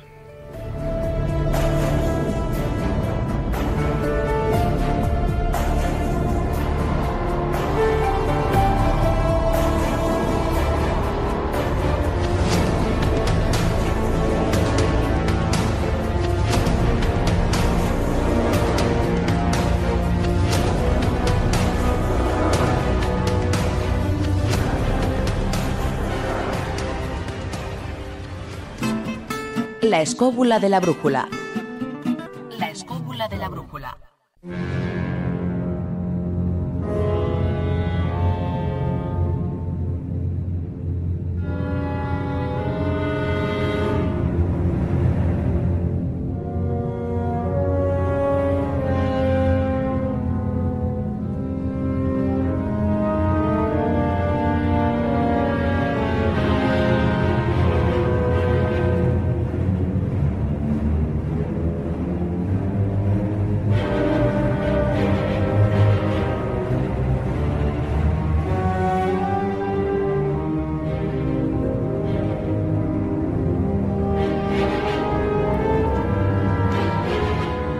11 y 8 minutos de la noche continuamos aquí en pleno filandón en, en la escóbula de la brújula y ya vamos con esos magnicidios.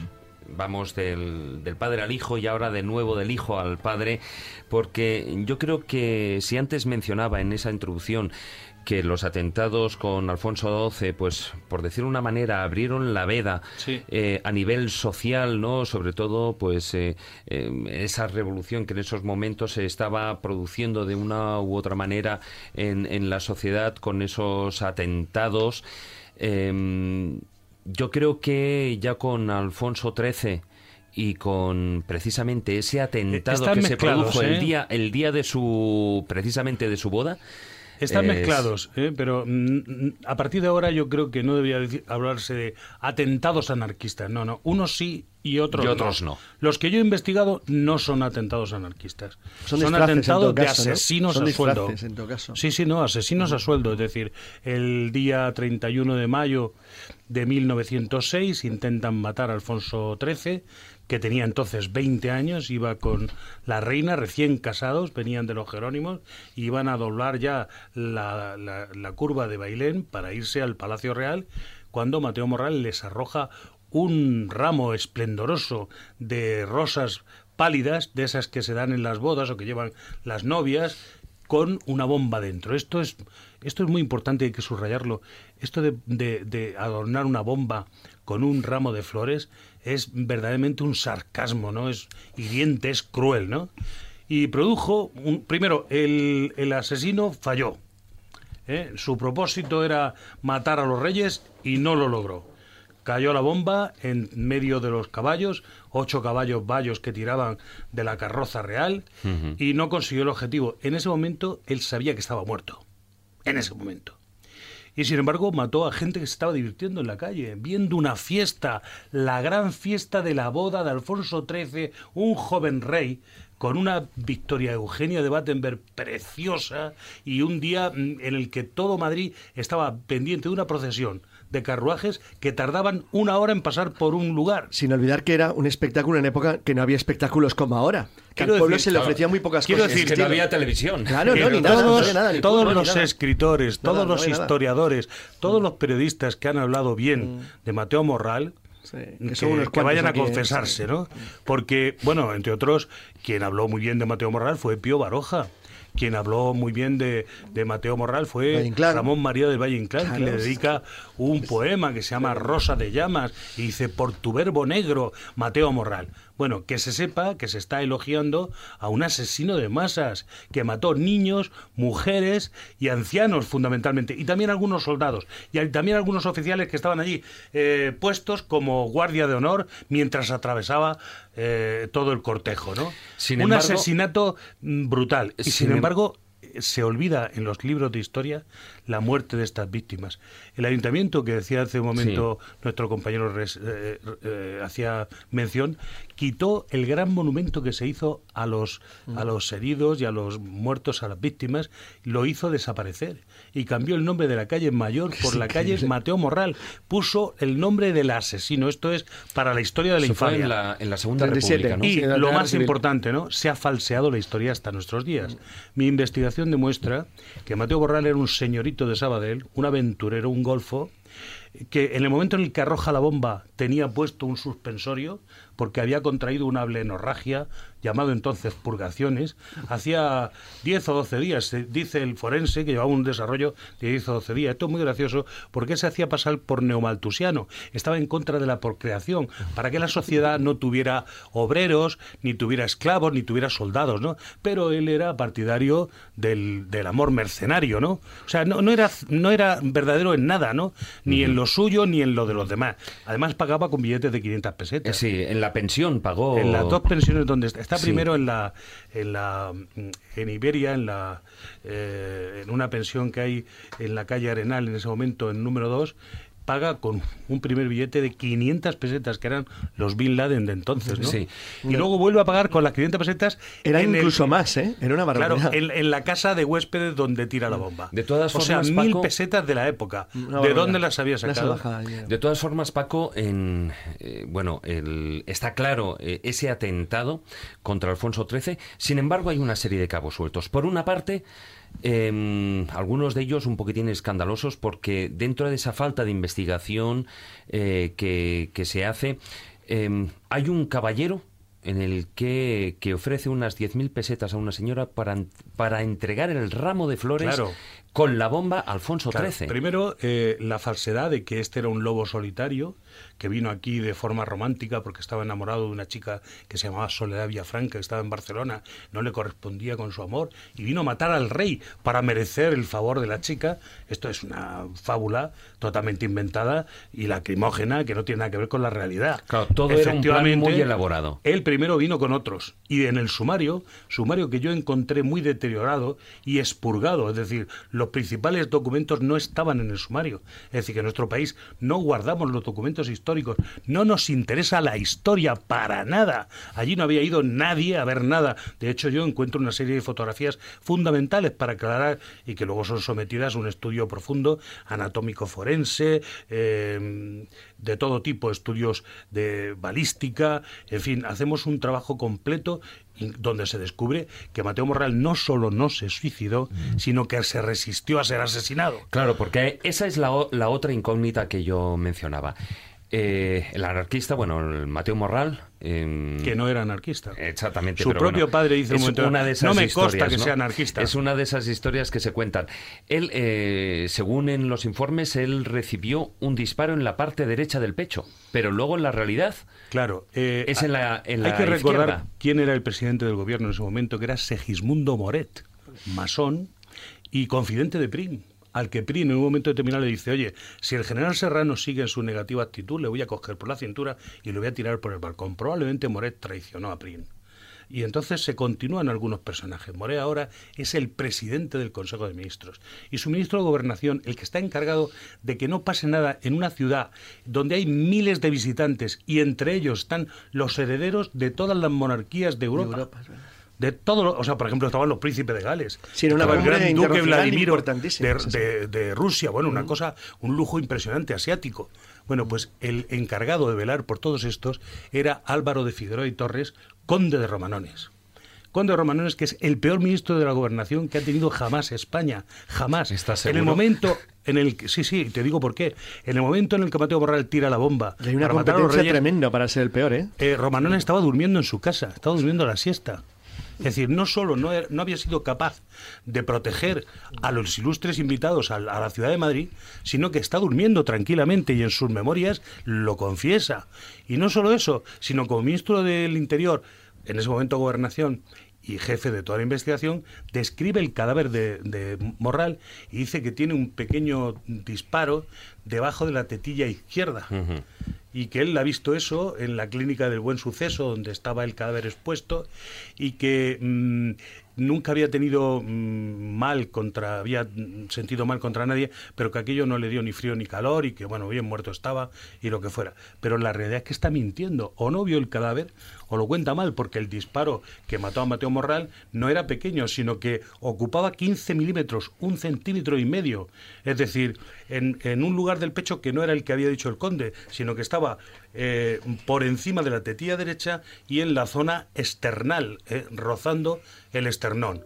Ese disparo era imposible que se hubiera producido por la pistola que dicen que llevaba Mateo Morral, que es una pistola que jamás se fabricó, porque dice que era una Browning de 8 milímetros. Jamás hubo una No, Browning de 8 milímetros. 765, no, podía- Exactamente. no era de 8. Exactamente. Y efectivamente el disparo era, era demasiado profunda, le haría demasiado golpe. Claro. Era de un calibre mucho más potente. No solo eso, sino que Eran no armas muy ligeras. No tenía ningún círculo Totalmente de de acuerdo, Fitch, efectivamente, No tenía ningún círculo de. Fitch. Bueno, nosotros hicimos un trabajo de estudio de balística disparando. Pero eso se sabía un- en esa época perfectamente. No, ya. no, no, no, o sea, hubo alguien que tuvo que investigar investigar ya en aquellos tiempos, No, en no. aquel momento, que aquello era un disparate. No, no, yo lo que quiero decir es que a pesar de este fallo tremendo del conde de Romanones, que hoy todavía es considerado como un maestro de maestros de la política y tal, cuando era un cacique reconocido, eh, una persona acostumbrada a la componenda, fue 17 veces ministro, fue alcalde de Madrid, presidente del Congreso, presidente del Senado y tres veces presidente del Consejo de Ministros, después del fallo fundamental terrible de esta de este momento en el que no supo proteger al rey. Vamos con, con otro de estos magnicidios. eh, vamos con el de Antonio Cánovas del Castillo. Él es asesinado el 8 de agosto de 1897 por un eh, periodista Sí, italiano, periodista. por Angiolino. Sí, sí. Y eh, bueno, él mm, supuestamente, bueno, él está ahí en un balneario en Guipúzcoa, sí, sí, y, y de repente está sentado tranquilamente leyendo el periódico y se le acerca, le pega mm, dos disparos, si no recuerdo eh, mal, uno en el pecho y otro en la espalda, y, y asunto solucionado.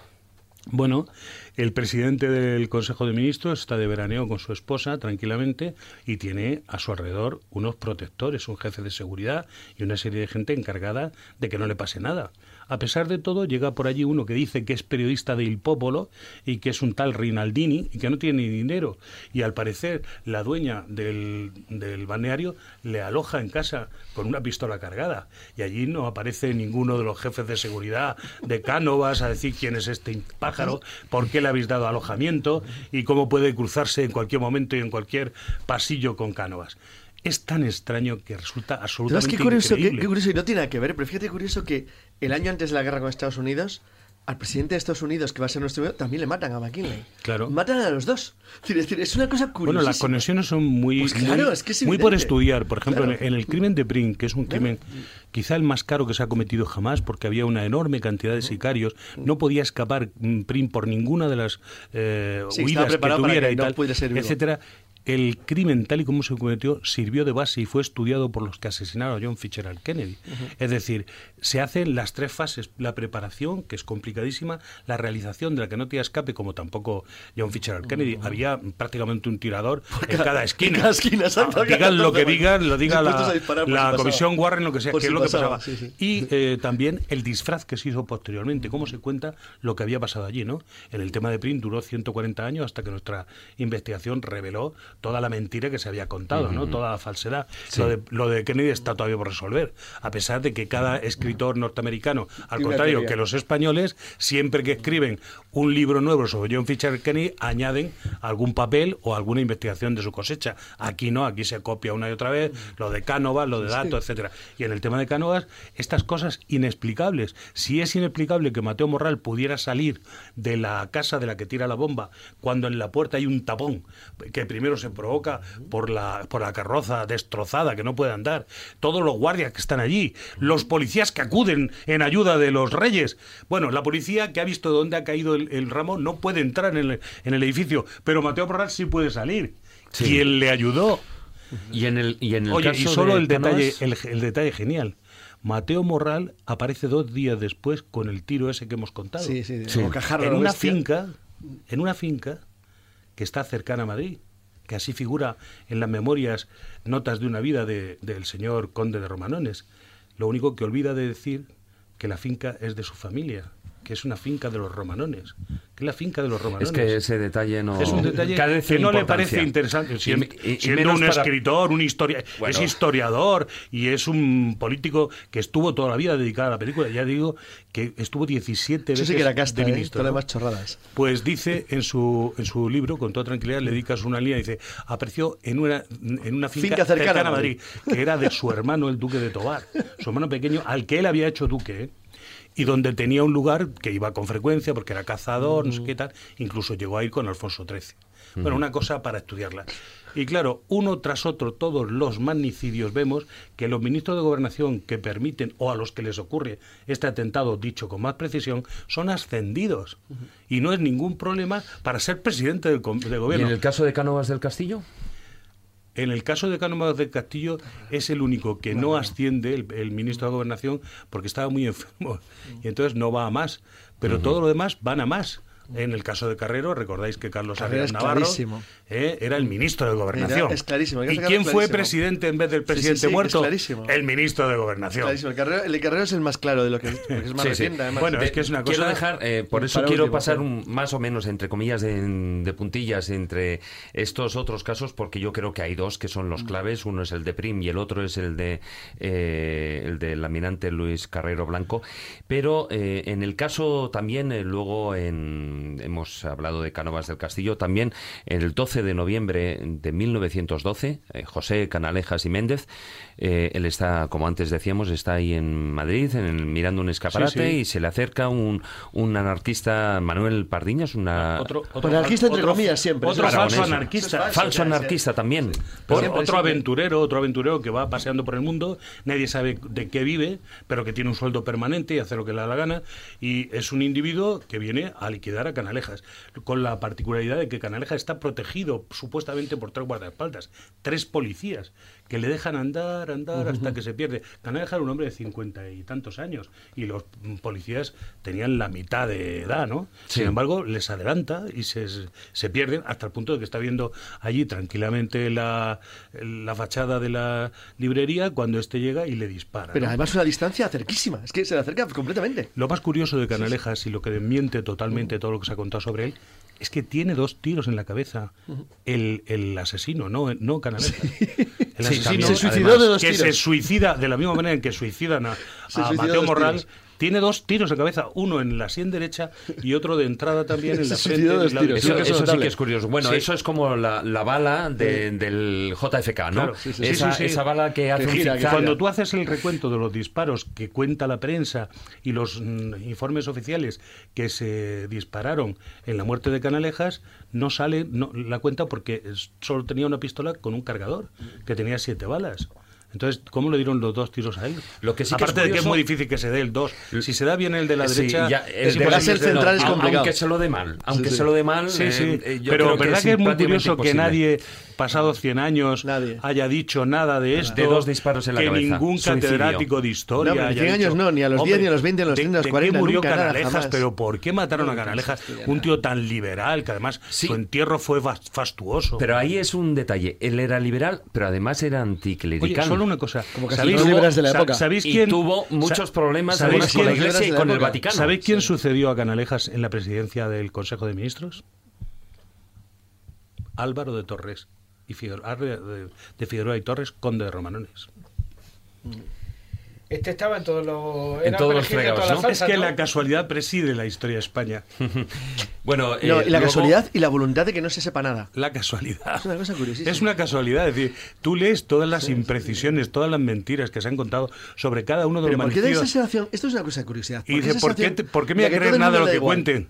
Pero ¿por qué todo el mundo se lo cree en España? Bueno, ¿Qué nos el pasa? poder está especialmente empeñado en que el pueblo español sea cada Tonto, vez sí, es que es más increíble. analfabeto y olvidado de la lectura y que, por supuesto, que es de lo que de verdad se aprende, ¿no? Es decir, tú puedes tener toda la habilidad que quieras en los medios técnicos normales y continuos del del siglo XXI, pero el estar a solas con un libro es lo que más te va a dar, iluminar, etcétera. Entonces están empeñados en que nadie lea nada y que nadie sepa absolutamente nada. Por eso no se enseña, no se enseña. Es decir, hasta hace muy poco, por lo menos mientras yo estudiaba, la historia del siglo XIX no se ha estudiado jamás. Y desde el XIX para acá, menos todavía. Entonces, claro, todo esto que podemos hablar de aquí durante siglo y medio se desarrolló una manera de hacer política. Matando a la cabeza del poder se cambiaba toda la política. Un solo individuo muerto significaba el cambio por completo de toda. En el caso de Alfonso XIII, la intención de los que organizaron la conspiración era matar al rey. Meter a un familiar, tenía- claro. Que aunque tenía 20 años, era un tío muy resolutivo, con el cual no se podía discutir, porque había nacido mandando. Había sido rey. Sí, pero no se buscaba una república, desde que sería nació. coger otro familiar Entonces lo que querían más- era más adepto, matar claro. al rey para que le sustituyera su sobrino, Alfonso María, hijo de su hermana mayor. Sí, nunca, nunca.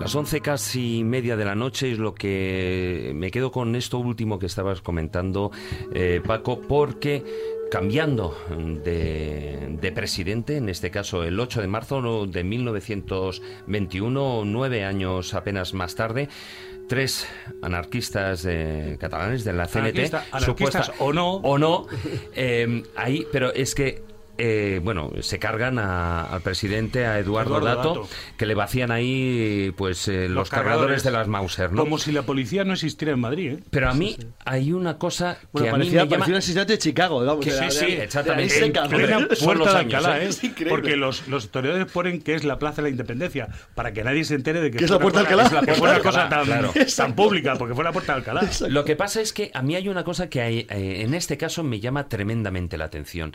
Y es que, eh, bueno, pues apenas unos años más tarde, eh, creo que son eh, cuatro o cinco años más tarde, el propio Alfonso XIII, bueno, fueron condenados, a- ellos fueron condenados a muerte, pero Alfonso XIII les conmutó la pena capital por cadena perpetua.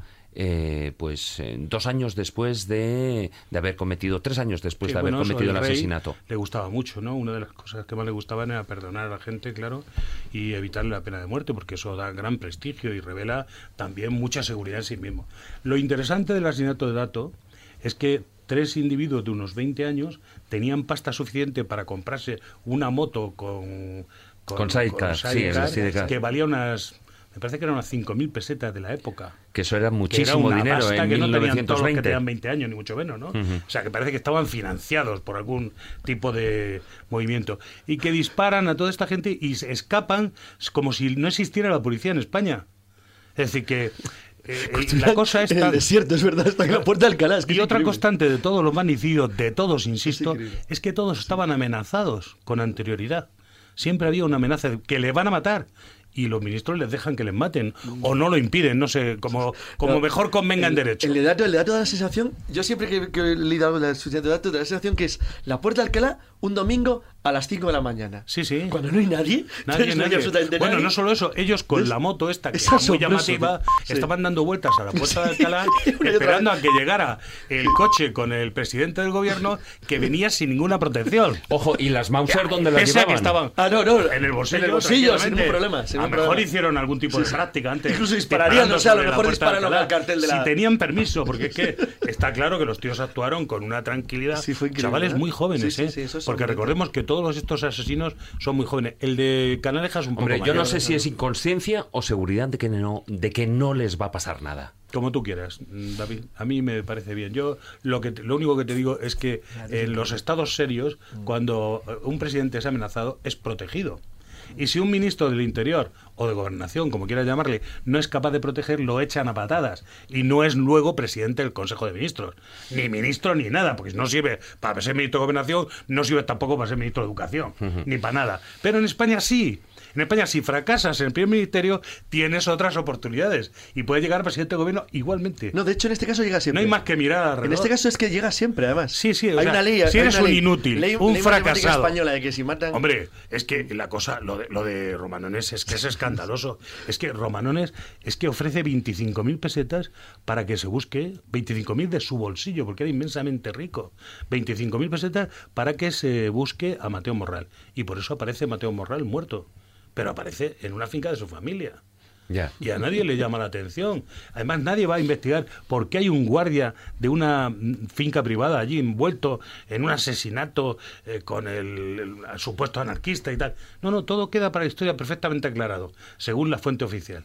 Esto es ridículo. Vamos con, con los dos casos, aunque sea brevemente por cuestión de tiempo, pero que sí que tienen, yo creo, muchísima polémica.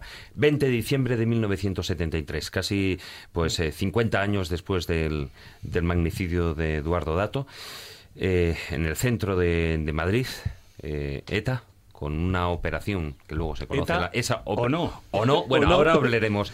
Esta es la parte oficial. ¿O no? Yo- yo Operación diría que Ogro. no. Y se cargan a ni más ni menos al jefe del gobierno, el ETA no hubiera almirante sido Luis capaz. Carrero Blanco.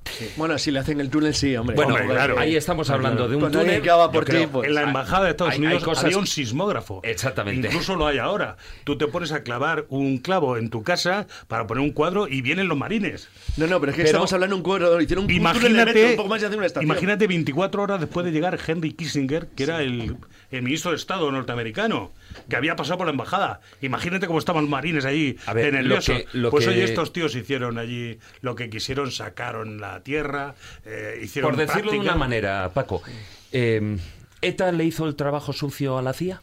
Mira, te lo voy a contar con un chiste. Se contaba entonces uno de esos chistes, porque yo estuve allí. El día que voló Carrero Blanco, yo estaba en el sitio, eh, me mandó el periódico para cubrir la noticia. Claudio Cuello y se Maldonado. contaba.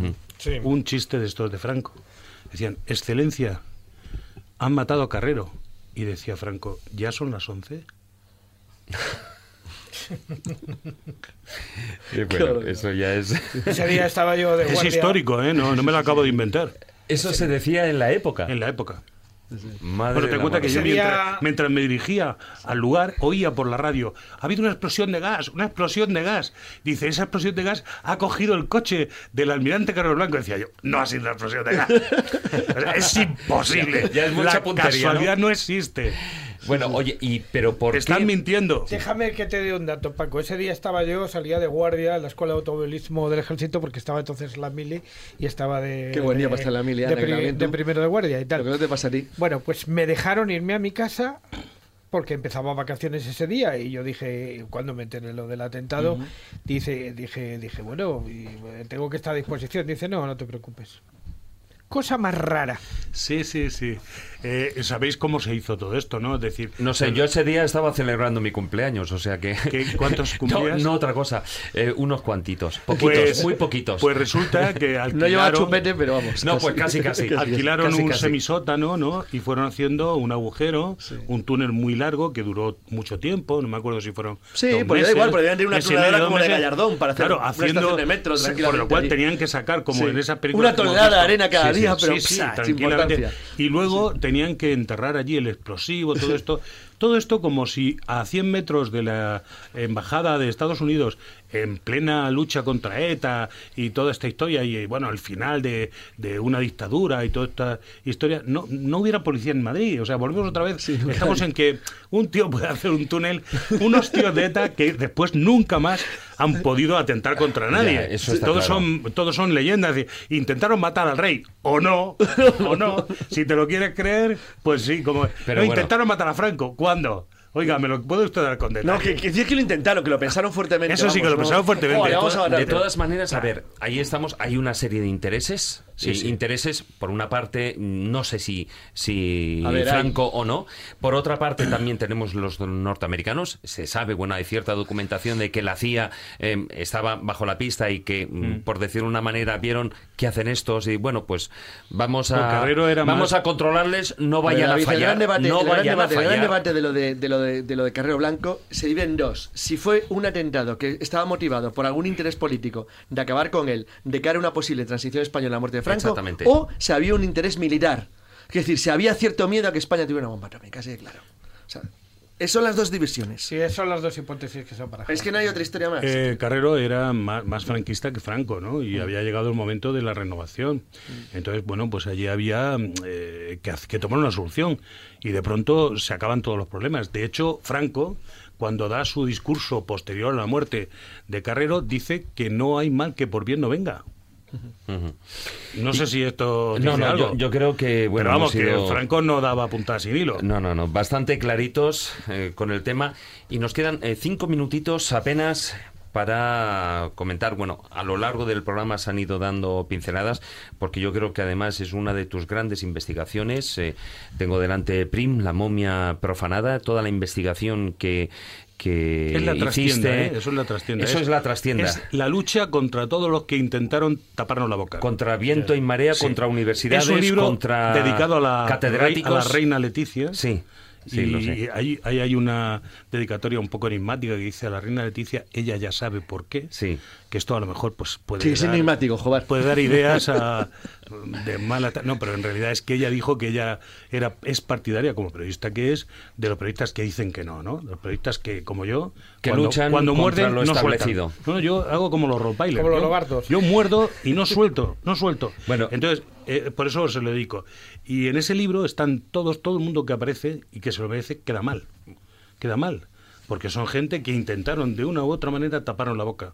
En una investigación que hicimos de, de bocadillo de chorizo y pensión. Es decir, aquí no hubo subvenciones, tuvimos que luchar contra la oficialidad y contra todo tipo de desprestigio. Bueno- Pero no lo lograron, perdieron. Y finalmente se llama mm, La momia profanada porque quien les interesó destruyeron la momia para que no se pueda hacer una comprobación de nuestra investigación. Dentro hay incluso fotografías en las que le pusieron los dientes. Sé la dentadura postiza Dentadura que yo al principio he bromeado. Y, y le patinaron toda la cabeza, borrando todas las posibles huellas y inutilizando el cadáver para una segunda opinión. Sí, bueno, eh, brevemente la historia, bueno, yo creo que es conocida, pero bueno, el general Prim era en aquella época el jefe de gobierno, en la noche... Jefe del gobierno y jefe de ministro de la guerra. Exactamente, que además es muy importante. Porque por el- eso, por eso vivía en el Palacio de Buenavista. en Entonces, Cibeles. bueno, él recibe un, un atentado, un grupo de, de gente... Que no le pues, mata, ¿eh? No le mata. Le deja gravemente resistente, ¿eh? Le 27 deja de gravemente herido, no vuelve a hablar. ¿eh? El Porque- atentado es el 27 de diciembre de Sí. 1870 fallece el día 30. No, no, no. ¿No? Eh, no, fallece poco después. Los tiros que recibe son unos, unos tiros que le inutilizan por completo. Se queda, no puede hacer la pinza con los dedos, con ninguno de los dos dedos, queda exánime, eh, tiene un agujero en el hombro izquierdo por el cual cabe un puño entero de los tiros que le han dado, pero no le matan. Entonces los asesinos tienen prisa y cuando le llevan moribundo a su casa, se cuenta la leyenda de que subió las escaleras, si queréis vais al Palacio de Buenavista, Sí, lo- que, lo hizo él solo, que ¿no? ninguno con esos tiros que llevaba eh, Pring y que están perfectamente descritos en esos libros, nadie sube ninguna escalera. Este no volvió a ponerse de pie, por desgracia para él. Como no moría, le dieron una puñalada por la espalda. Y como no moría, finalmente le estrangularon a lazo. Pero eso ya estando en su casa. Eso estando en Estando su en su cama, casa. moribundo. Y que además eh, Y aquí Serrano, se- es el Serrano- que se hizo cargo Serrano de su era el- domicilio. era el regente, es decir, era el jefe del Estado. Lo que pasa es que el poder lo tenía Prim. Prim tenía el ejército y Prim era el presidente del Consejo de Serrano es quien va a traer a Alfonso XII. Pero Serrano, en cuanto llega a casa de Prim y Prim está anulado por los tiros, toma todo el poder. Con lo cual, por acción o por omisión, Serrano es el responsable de lo que pasó a Prim bajo su tutela. Sin ninguna duda, sin ninguna duda. Legalmente, además, claramente. además. Pero vamos, clarísimamente. Entonces, al resolver nosotros de qué forma había muerto de forma irrefutable, mediante los medios técnicos y medicinales de la época actual, es decir, los médicos, bueno, metimos un TAC, una tomografía axial computerizada Sí, con sí, corte de 3 milímetros, en fin. Y todo este tipo de cosas descubrimos, por lo tanto, quiénes estaban implicados en su asesinato de forma eh, absolutamente innegable.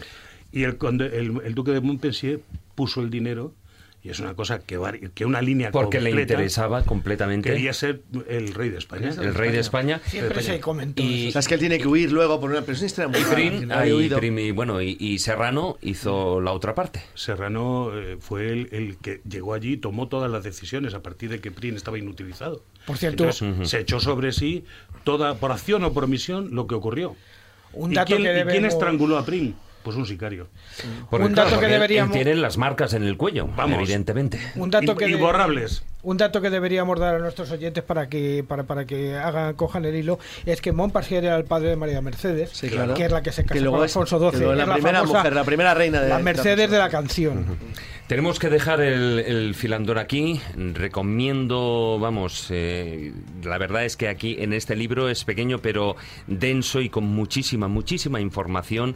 Prim, la momia profanada, publicado por Poebooks, eh, escrito por nuestro invitado y amigo Paco Pérez Avellán, Francisco aludidos- Pérez Avellán. Ninguno de los aludidos ha contestado nada, ¿eh? Nada, ¿no? Ni se atreven a hacer debates. No sé, no, no han, no han dicho nada. Pa- Podría ser que todo fuera verdad, ¿no? Y que yo tuviera las pruebas de cada una de las cosas que se dicen. Ya digo que A quedan, ver si es que no han estudiado. que quedan muy mal, ¿eh? Algunas personalidades que están ahí citadas quedan fatal. Bueno, pues que se lean este libro que está ahí a la venta, que merece muchísimo, muchísimo la pena. porque además hay cuentas 50.000 vericuetos. Sí, sí, y las fotografías. Y, cosas que pueden defraudar a mucha gente. profanada.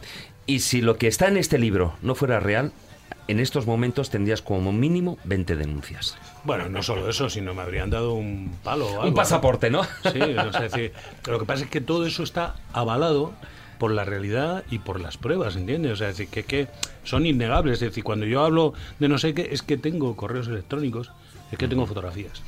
Bueno, dejamos aquí el filandón, continuamos con el programa, vamos con, el- con la conciencia, con conciencia, y el tiempo se nos escapa de las manos.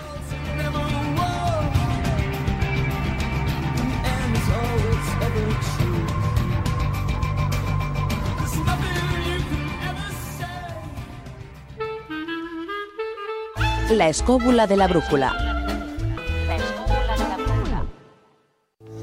Ciencia con conciencia.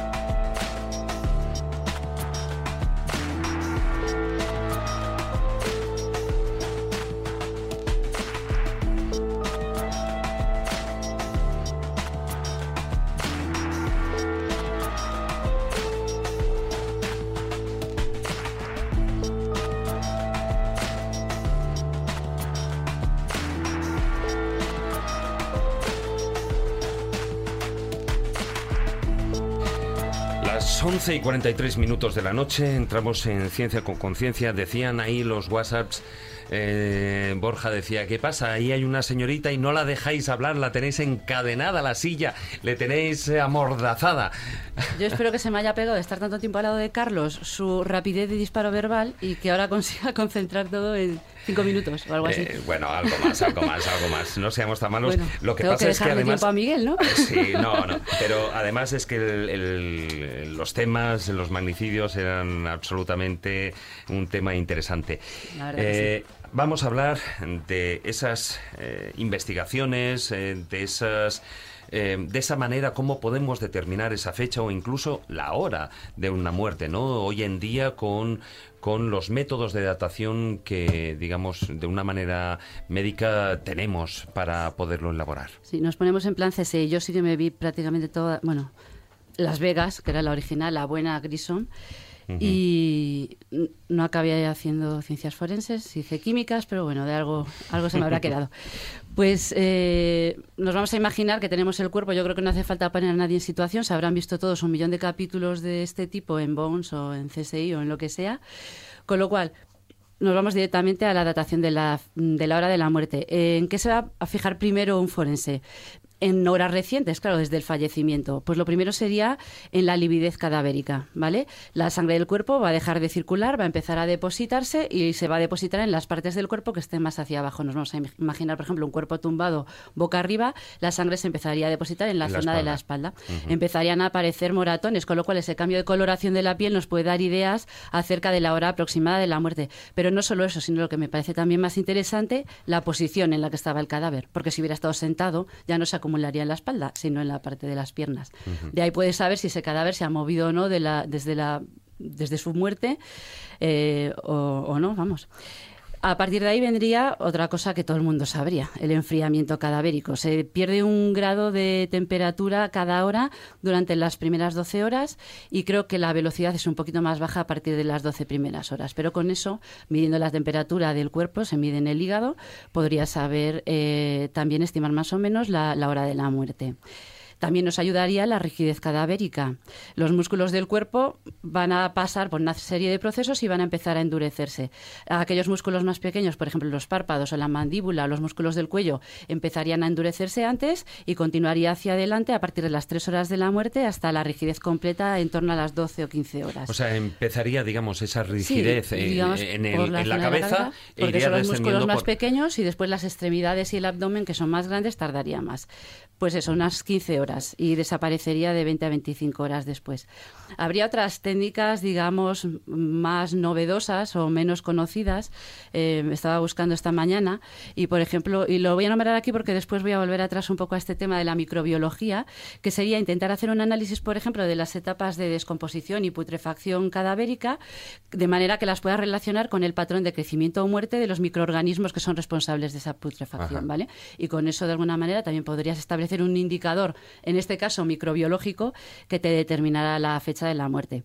Pero ¿qué pasa cuando mm, ya han transcurrido, digamos, más de dos días o tres de la muerte? Ya no te van a ayudar estos, mm, digamos, parámetros médicos que Claro, ni el enfriamiento, ni la rigidez, el- ni la lividez, ¿no? Ahí entran... Pues aquí entraría en juego eh, Los los, bichitos. bichitos. favoritos de Grissom. Yo creo que hasta esa serie nadie había prestado atención a la importancia de los insectos Claro. en las técnicas forenses. La Pero Grissom, ¿no? como entomólogo que era, nos presentó a, a todos eh, el, potencial que, tienen. Y de hecho son especialmente útiles, como digo, a partir de varios días, semanas o incluso meses de, de antigüedad. Esto es lo que se conoce como entomología forense, que sería el estudio, pues eso, de los insectos que van apareciendo en el cadáver y lo van descomponiendo porque van a ser diferentes según la fase en la que nos encontremos. Y esto es lo que quería describir eh, muy brevemente.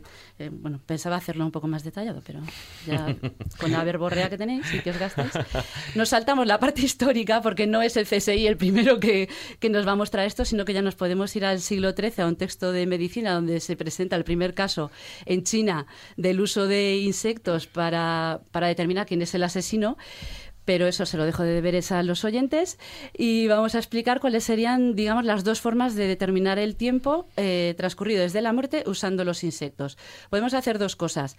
Eh, utilizar la edad o la tasa de desarrollo de las larvas o la sucesión de insectos que van a ir pasando por las diferentes fases de descomposición del cuerpo. Qué agradable Eh, todo. Sí, ¿verdad? Es bonito. Pues espérate que no te he dicho el nombre mm, de esto, ¿no? Todos estos insectos que se van sucediendo, como digo, con regularidad cronológica, se conocen con el precioso nombre de fauna cadavérica. Ah, eso es, mola, yo lo mola. digo así, con mi sonrisa de siempre, porque además me encantan estos temas. Soy gallega, yo no lo puedo evitar, pero bueno, yo entiendo que en casa, si están ahora, espero que no estén cenando suficientemente tarde como No, no, no.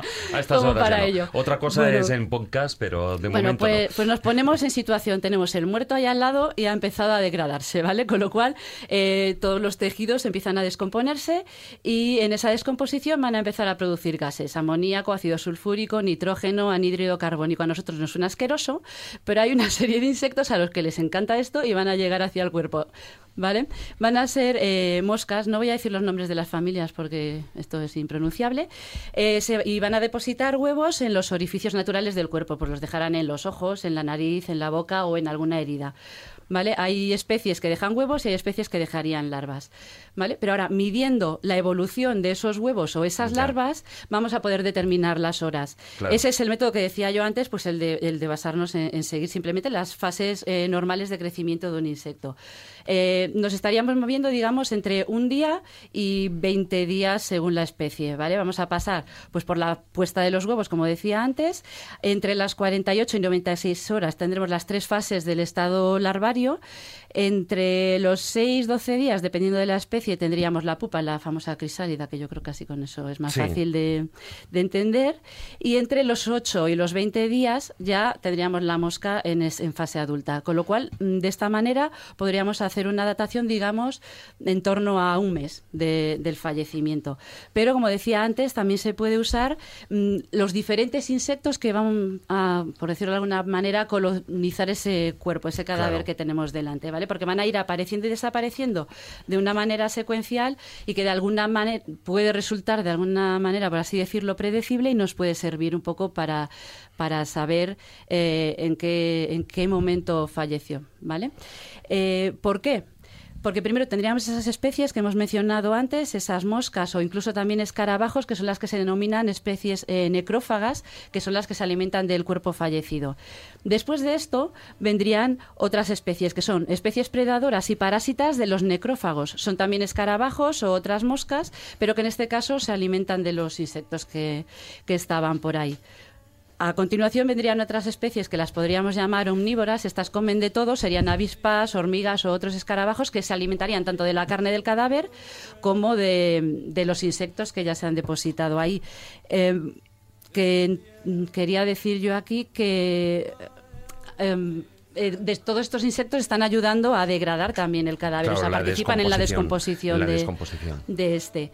Y después ya podríamos añadir la- las especies accidentales, digamos, mm, pues arañas o cien pies que pudieran pasar cerca del cadáver, se quedaran allí a vivir, algún hongo que pudiera crecer en ese cuerpo en descomposición. Pero eso que ya cuesta mucho más para datar lo que es eh, el cuerpo. Pero eso, eso ya, ya Son externos, no, no son propios, eh, no y son de los hecho, que están. incluso, por ejemplo, hormigas que pasaran por ahí te podrían a ti impedir llegar a una datación exacta porque se podrían comer a los insectos. Claro. Entonces tú ya pierdes la, la prueba. Eh, quiero decir, los entomólogos no tienen una tarea fácil porque no solo tienen que quedarse con los insectos que están sobre el cuerpo, los vivos y los muertos, o las pupas que queden sobre el cuerpo, sino que recoger alrededor también porque todo esto se puede extender. Pero claro, así suena bonito y cuando lo ves en el CSI, que era lo que decía yo antes, es estupendo, porque ver el insecto que saben que que procede de otro país y con eso llaman rápidamente a ver quién vende insectos, quién lo ha Sí, ¿no? comprado y rápidamente saben quién es. Pero claro, no es tan fácil, porque si te pones a pensar en las condiciones naturales, si tú tienes el cadáver tirado en un bosque sometido a todos los fenómenos meteorológicos que pasen desde el momento en que depositas el cadáver o falleces por causas naturales o por un asesinato hasta que, que lleguen allí los, los forenses a recogerlo, pues todo eso te va a afectar. Te va a afectar la temperatura, te va a afectar la humedad, te va a afectar la casa de la muerte, el tipo de suelo en el que estés. Todos esos Hay factores son los que yo digo que, que te que complican la situación. De manera cualitativa tienes los parámetros, después ya... la cuantitativa bueno, exige de- mucho después, trabajo. después de esto es para en comentarlo ciencia. todo comiendo una hamburguesa. Ah, yo por mí sí que ahora tengo hambre y no he cenado. Muchas gracias, Carmen.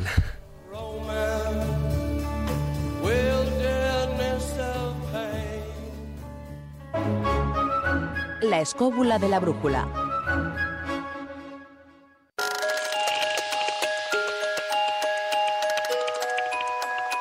Historias bífidas.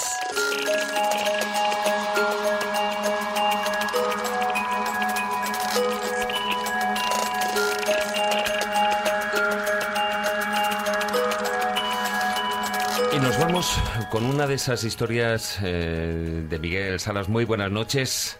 Hola, buenas noches. La de ¿Cómo hoy es cortita. Cortita. La de es muy breve, sí. Es muy breve, pero con enjundia. Pues bueno, siempre que hay un asesinato de por medio hay interés, ¿no? Hay interés y además, bueno, sobre todo, fíjate, y después de hablar de la sección de Carmen... eh, el- Menos mal que he cenado poco, ¿eh? Sí, pero eh, además es que, como se suele decir, viene a huevo el relato. Sí, efectivamente, efectivamente. ¿Cómo lo has titulado?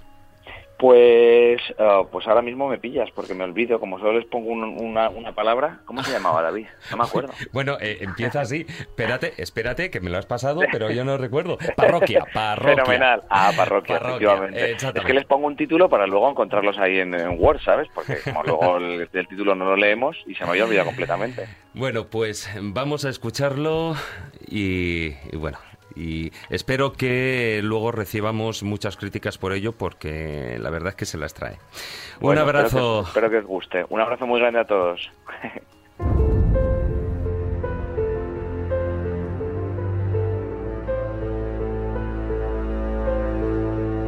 Don Claudio llevaba medio año destinado en la parroquia. Los lugareños no confiaban en él, que tampoco terminaba de encontrarse a gusto entre ellos. Cosas extrañas sucedían en aquel valle perdido, y sospechaba que allí el cristianismo no pasaba de ser un barniz. Iban a misa y cumplían con los sacramentos, pero ciertos detalles lo inquietaban. Siempre comulgaban, por ejemplo, con el ojo izquierdo guiñado, y al recibir la hostia chascaban la lengua tres veces.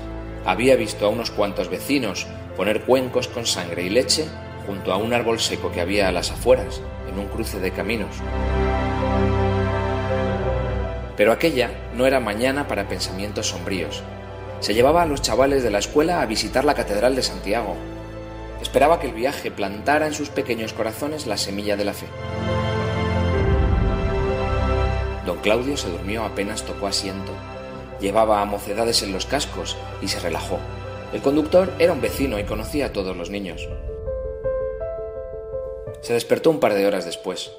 El sol le molestaba y sentía la humedad caliente de la baba resbalándole por el mentón. Se dio cuenta de que aquel no era el camino a Santiago, un instante antes de notar las cuerdas que lo ataban al asiento. En el merendero donde había parado el bus, varios niños convertían una mesa en un ara sacrificial. Todos cantaban en una lengua extraña, gutural y oscura, que hizo a don Claudio perder la razón antes de que el conductor terminara de afilar los cuchillos.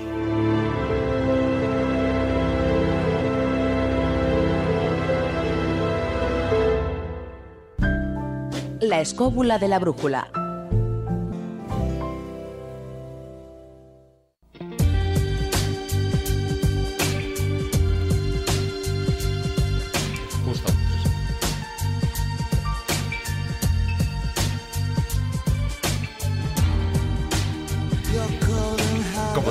Justo tres minutos para medianoche, para la hora bruja.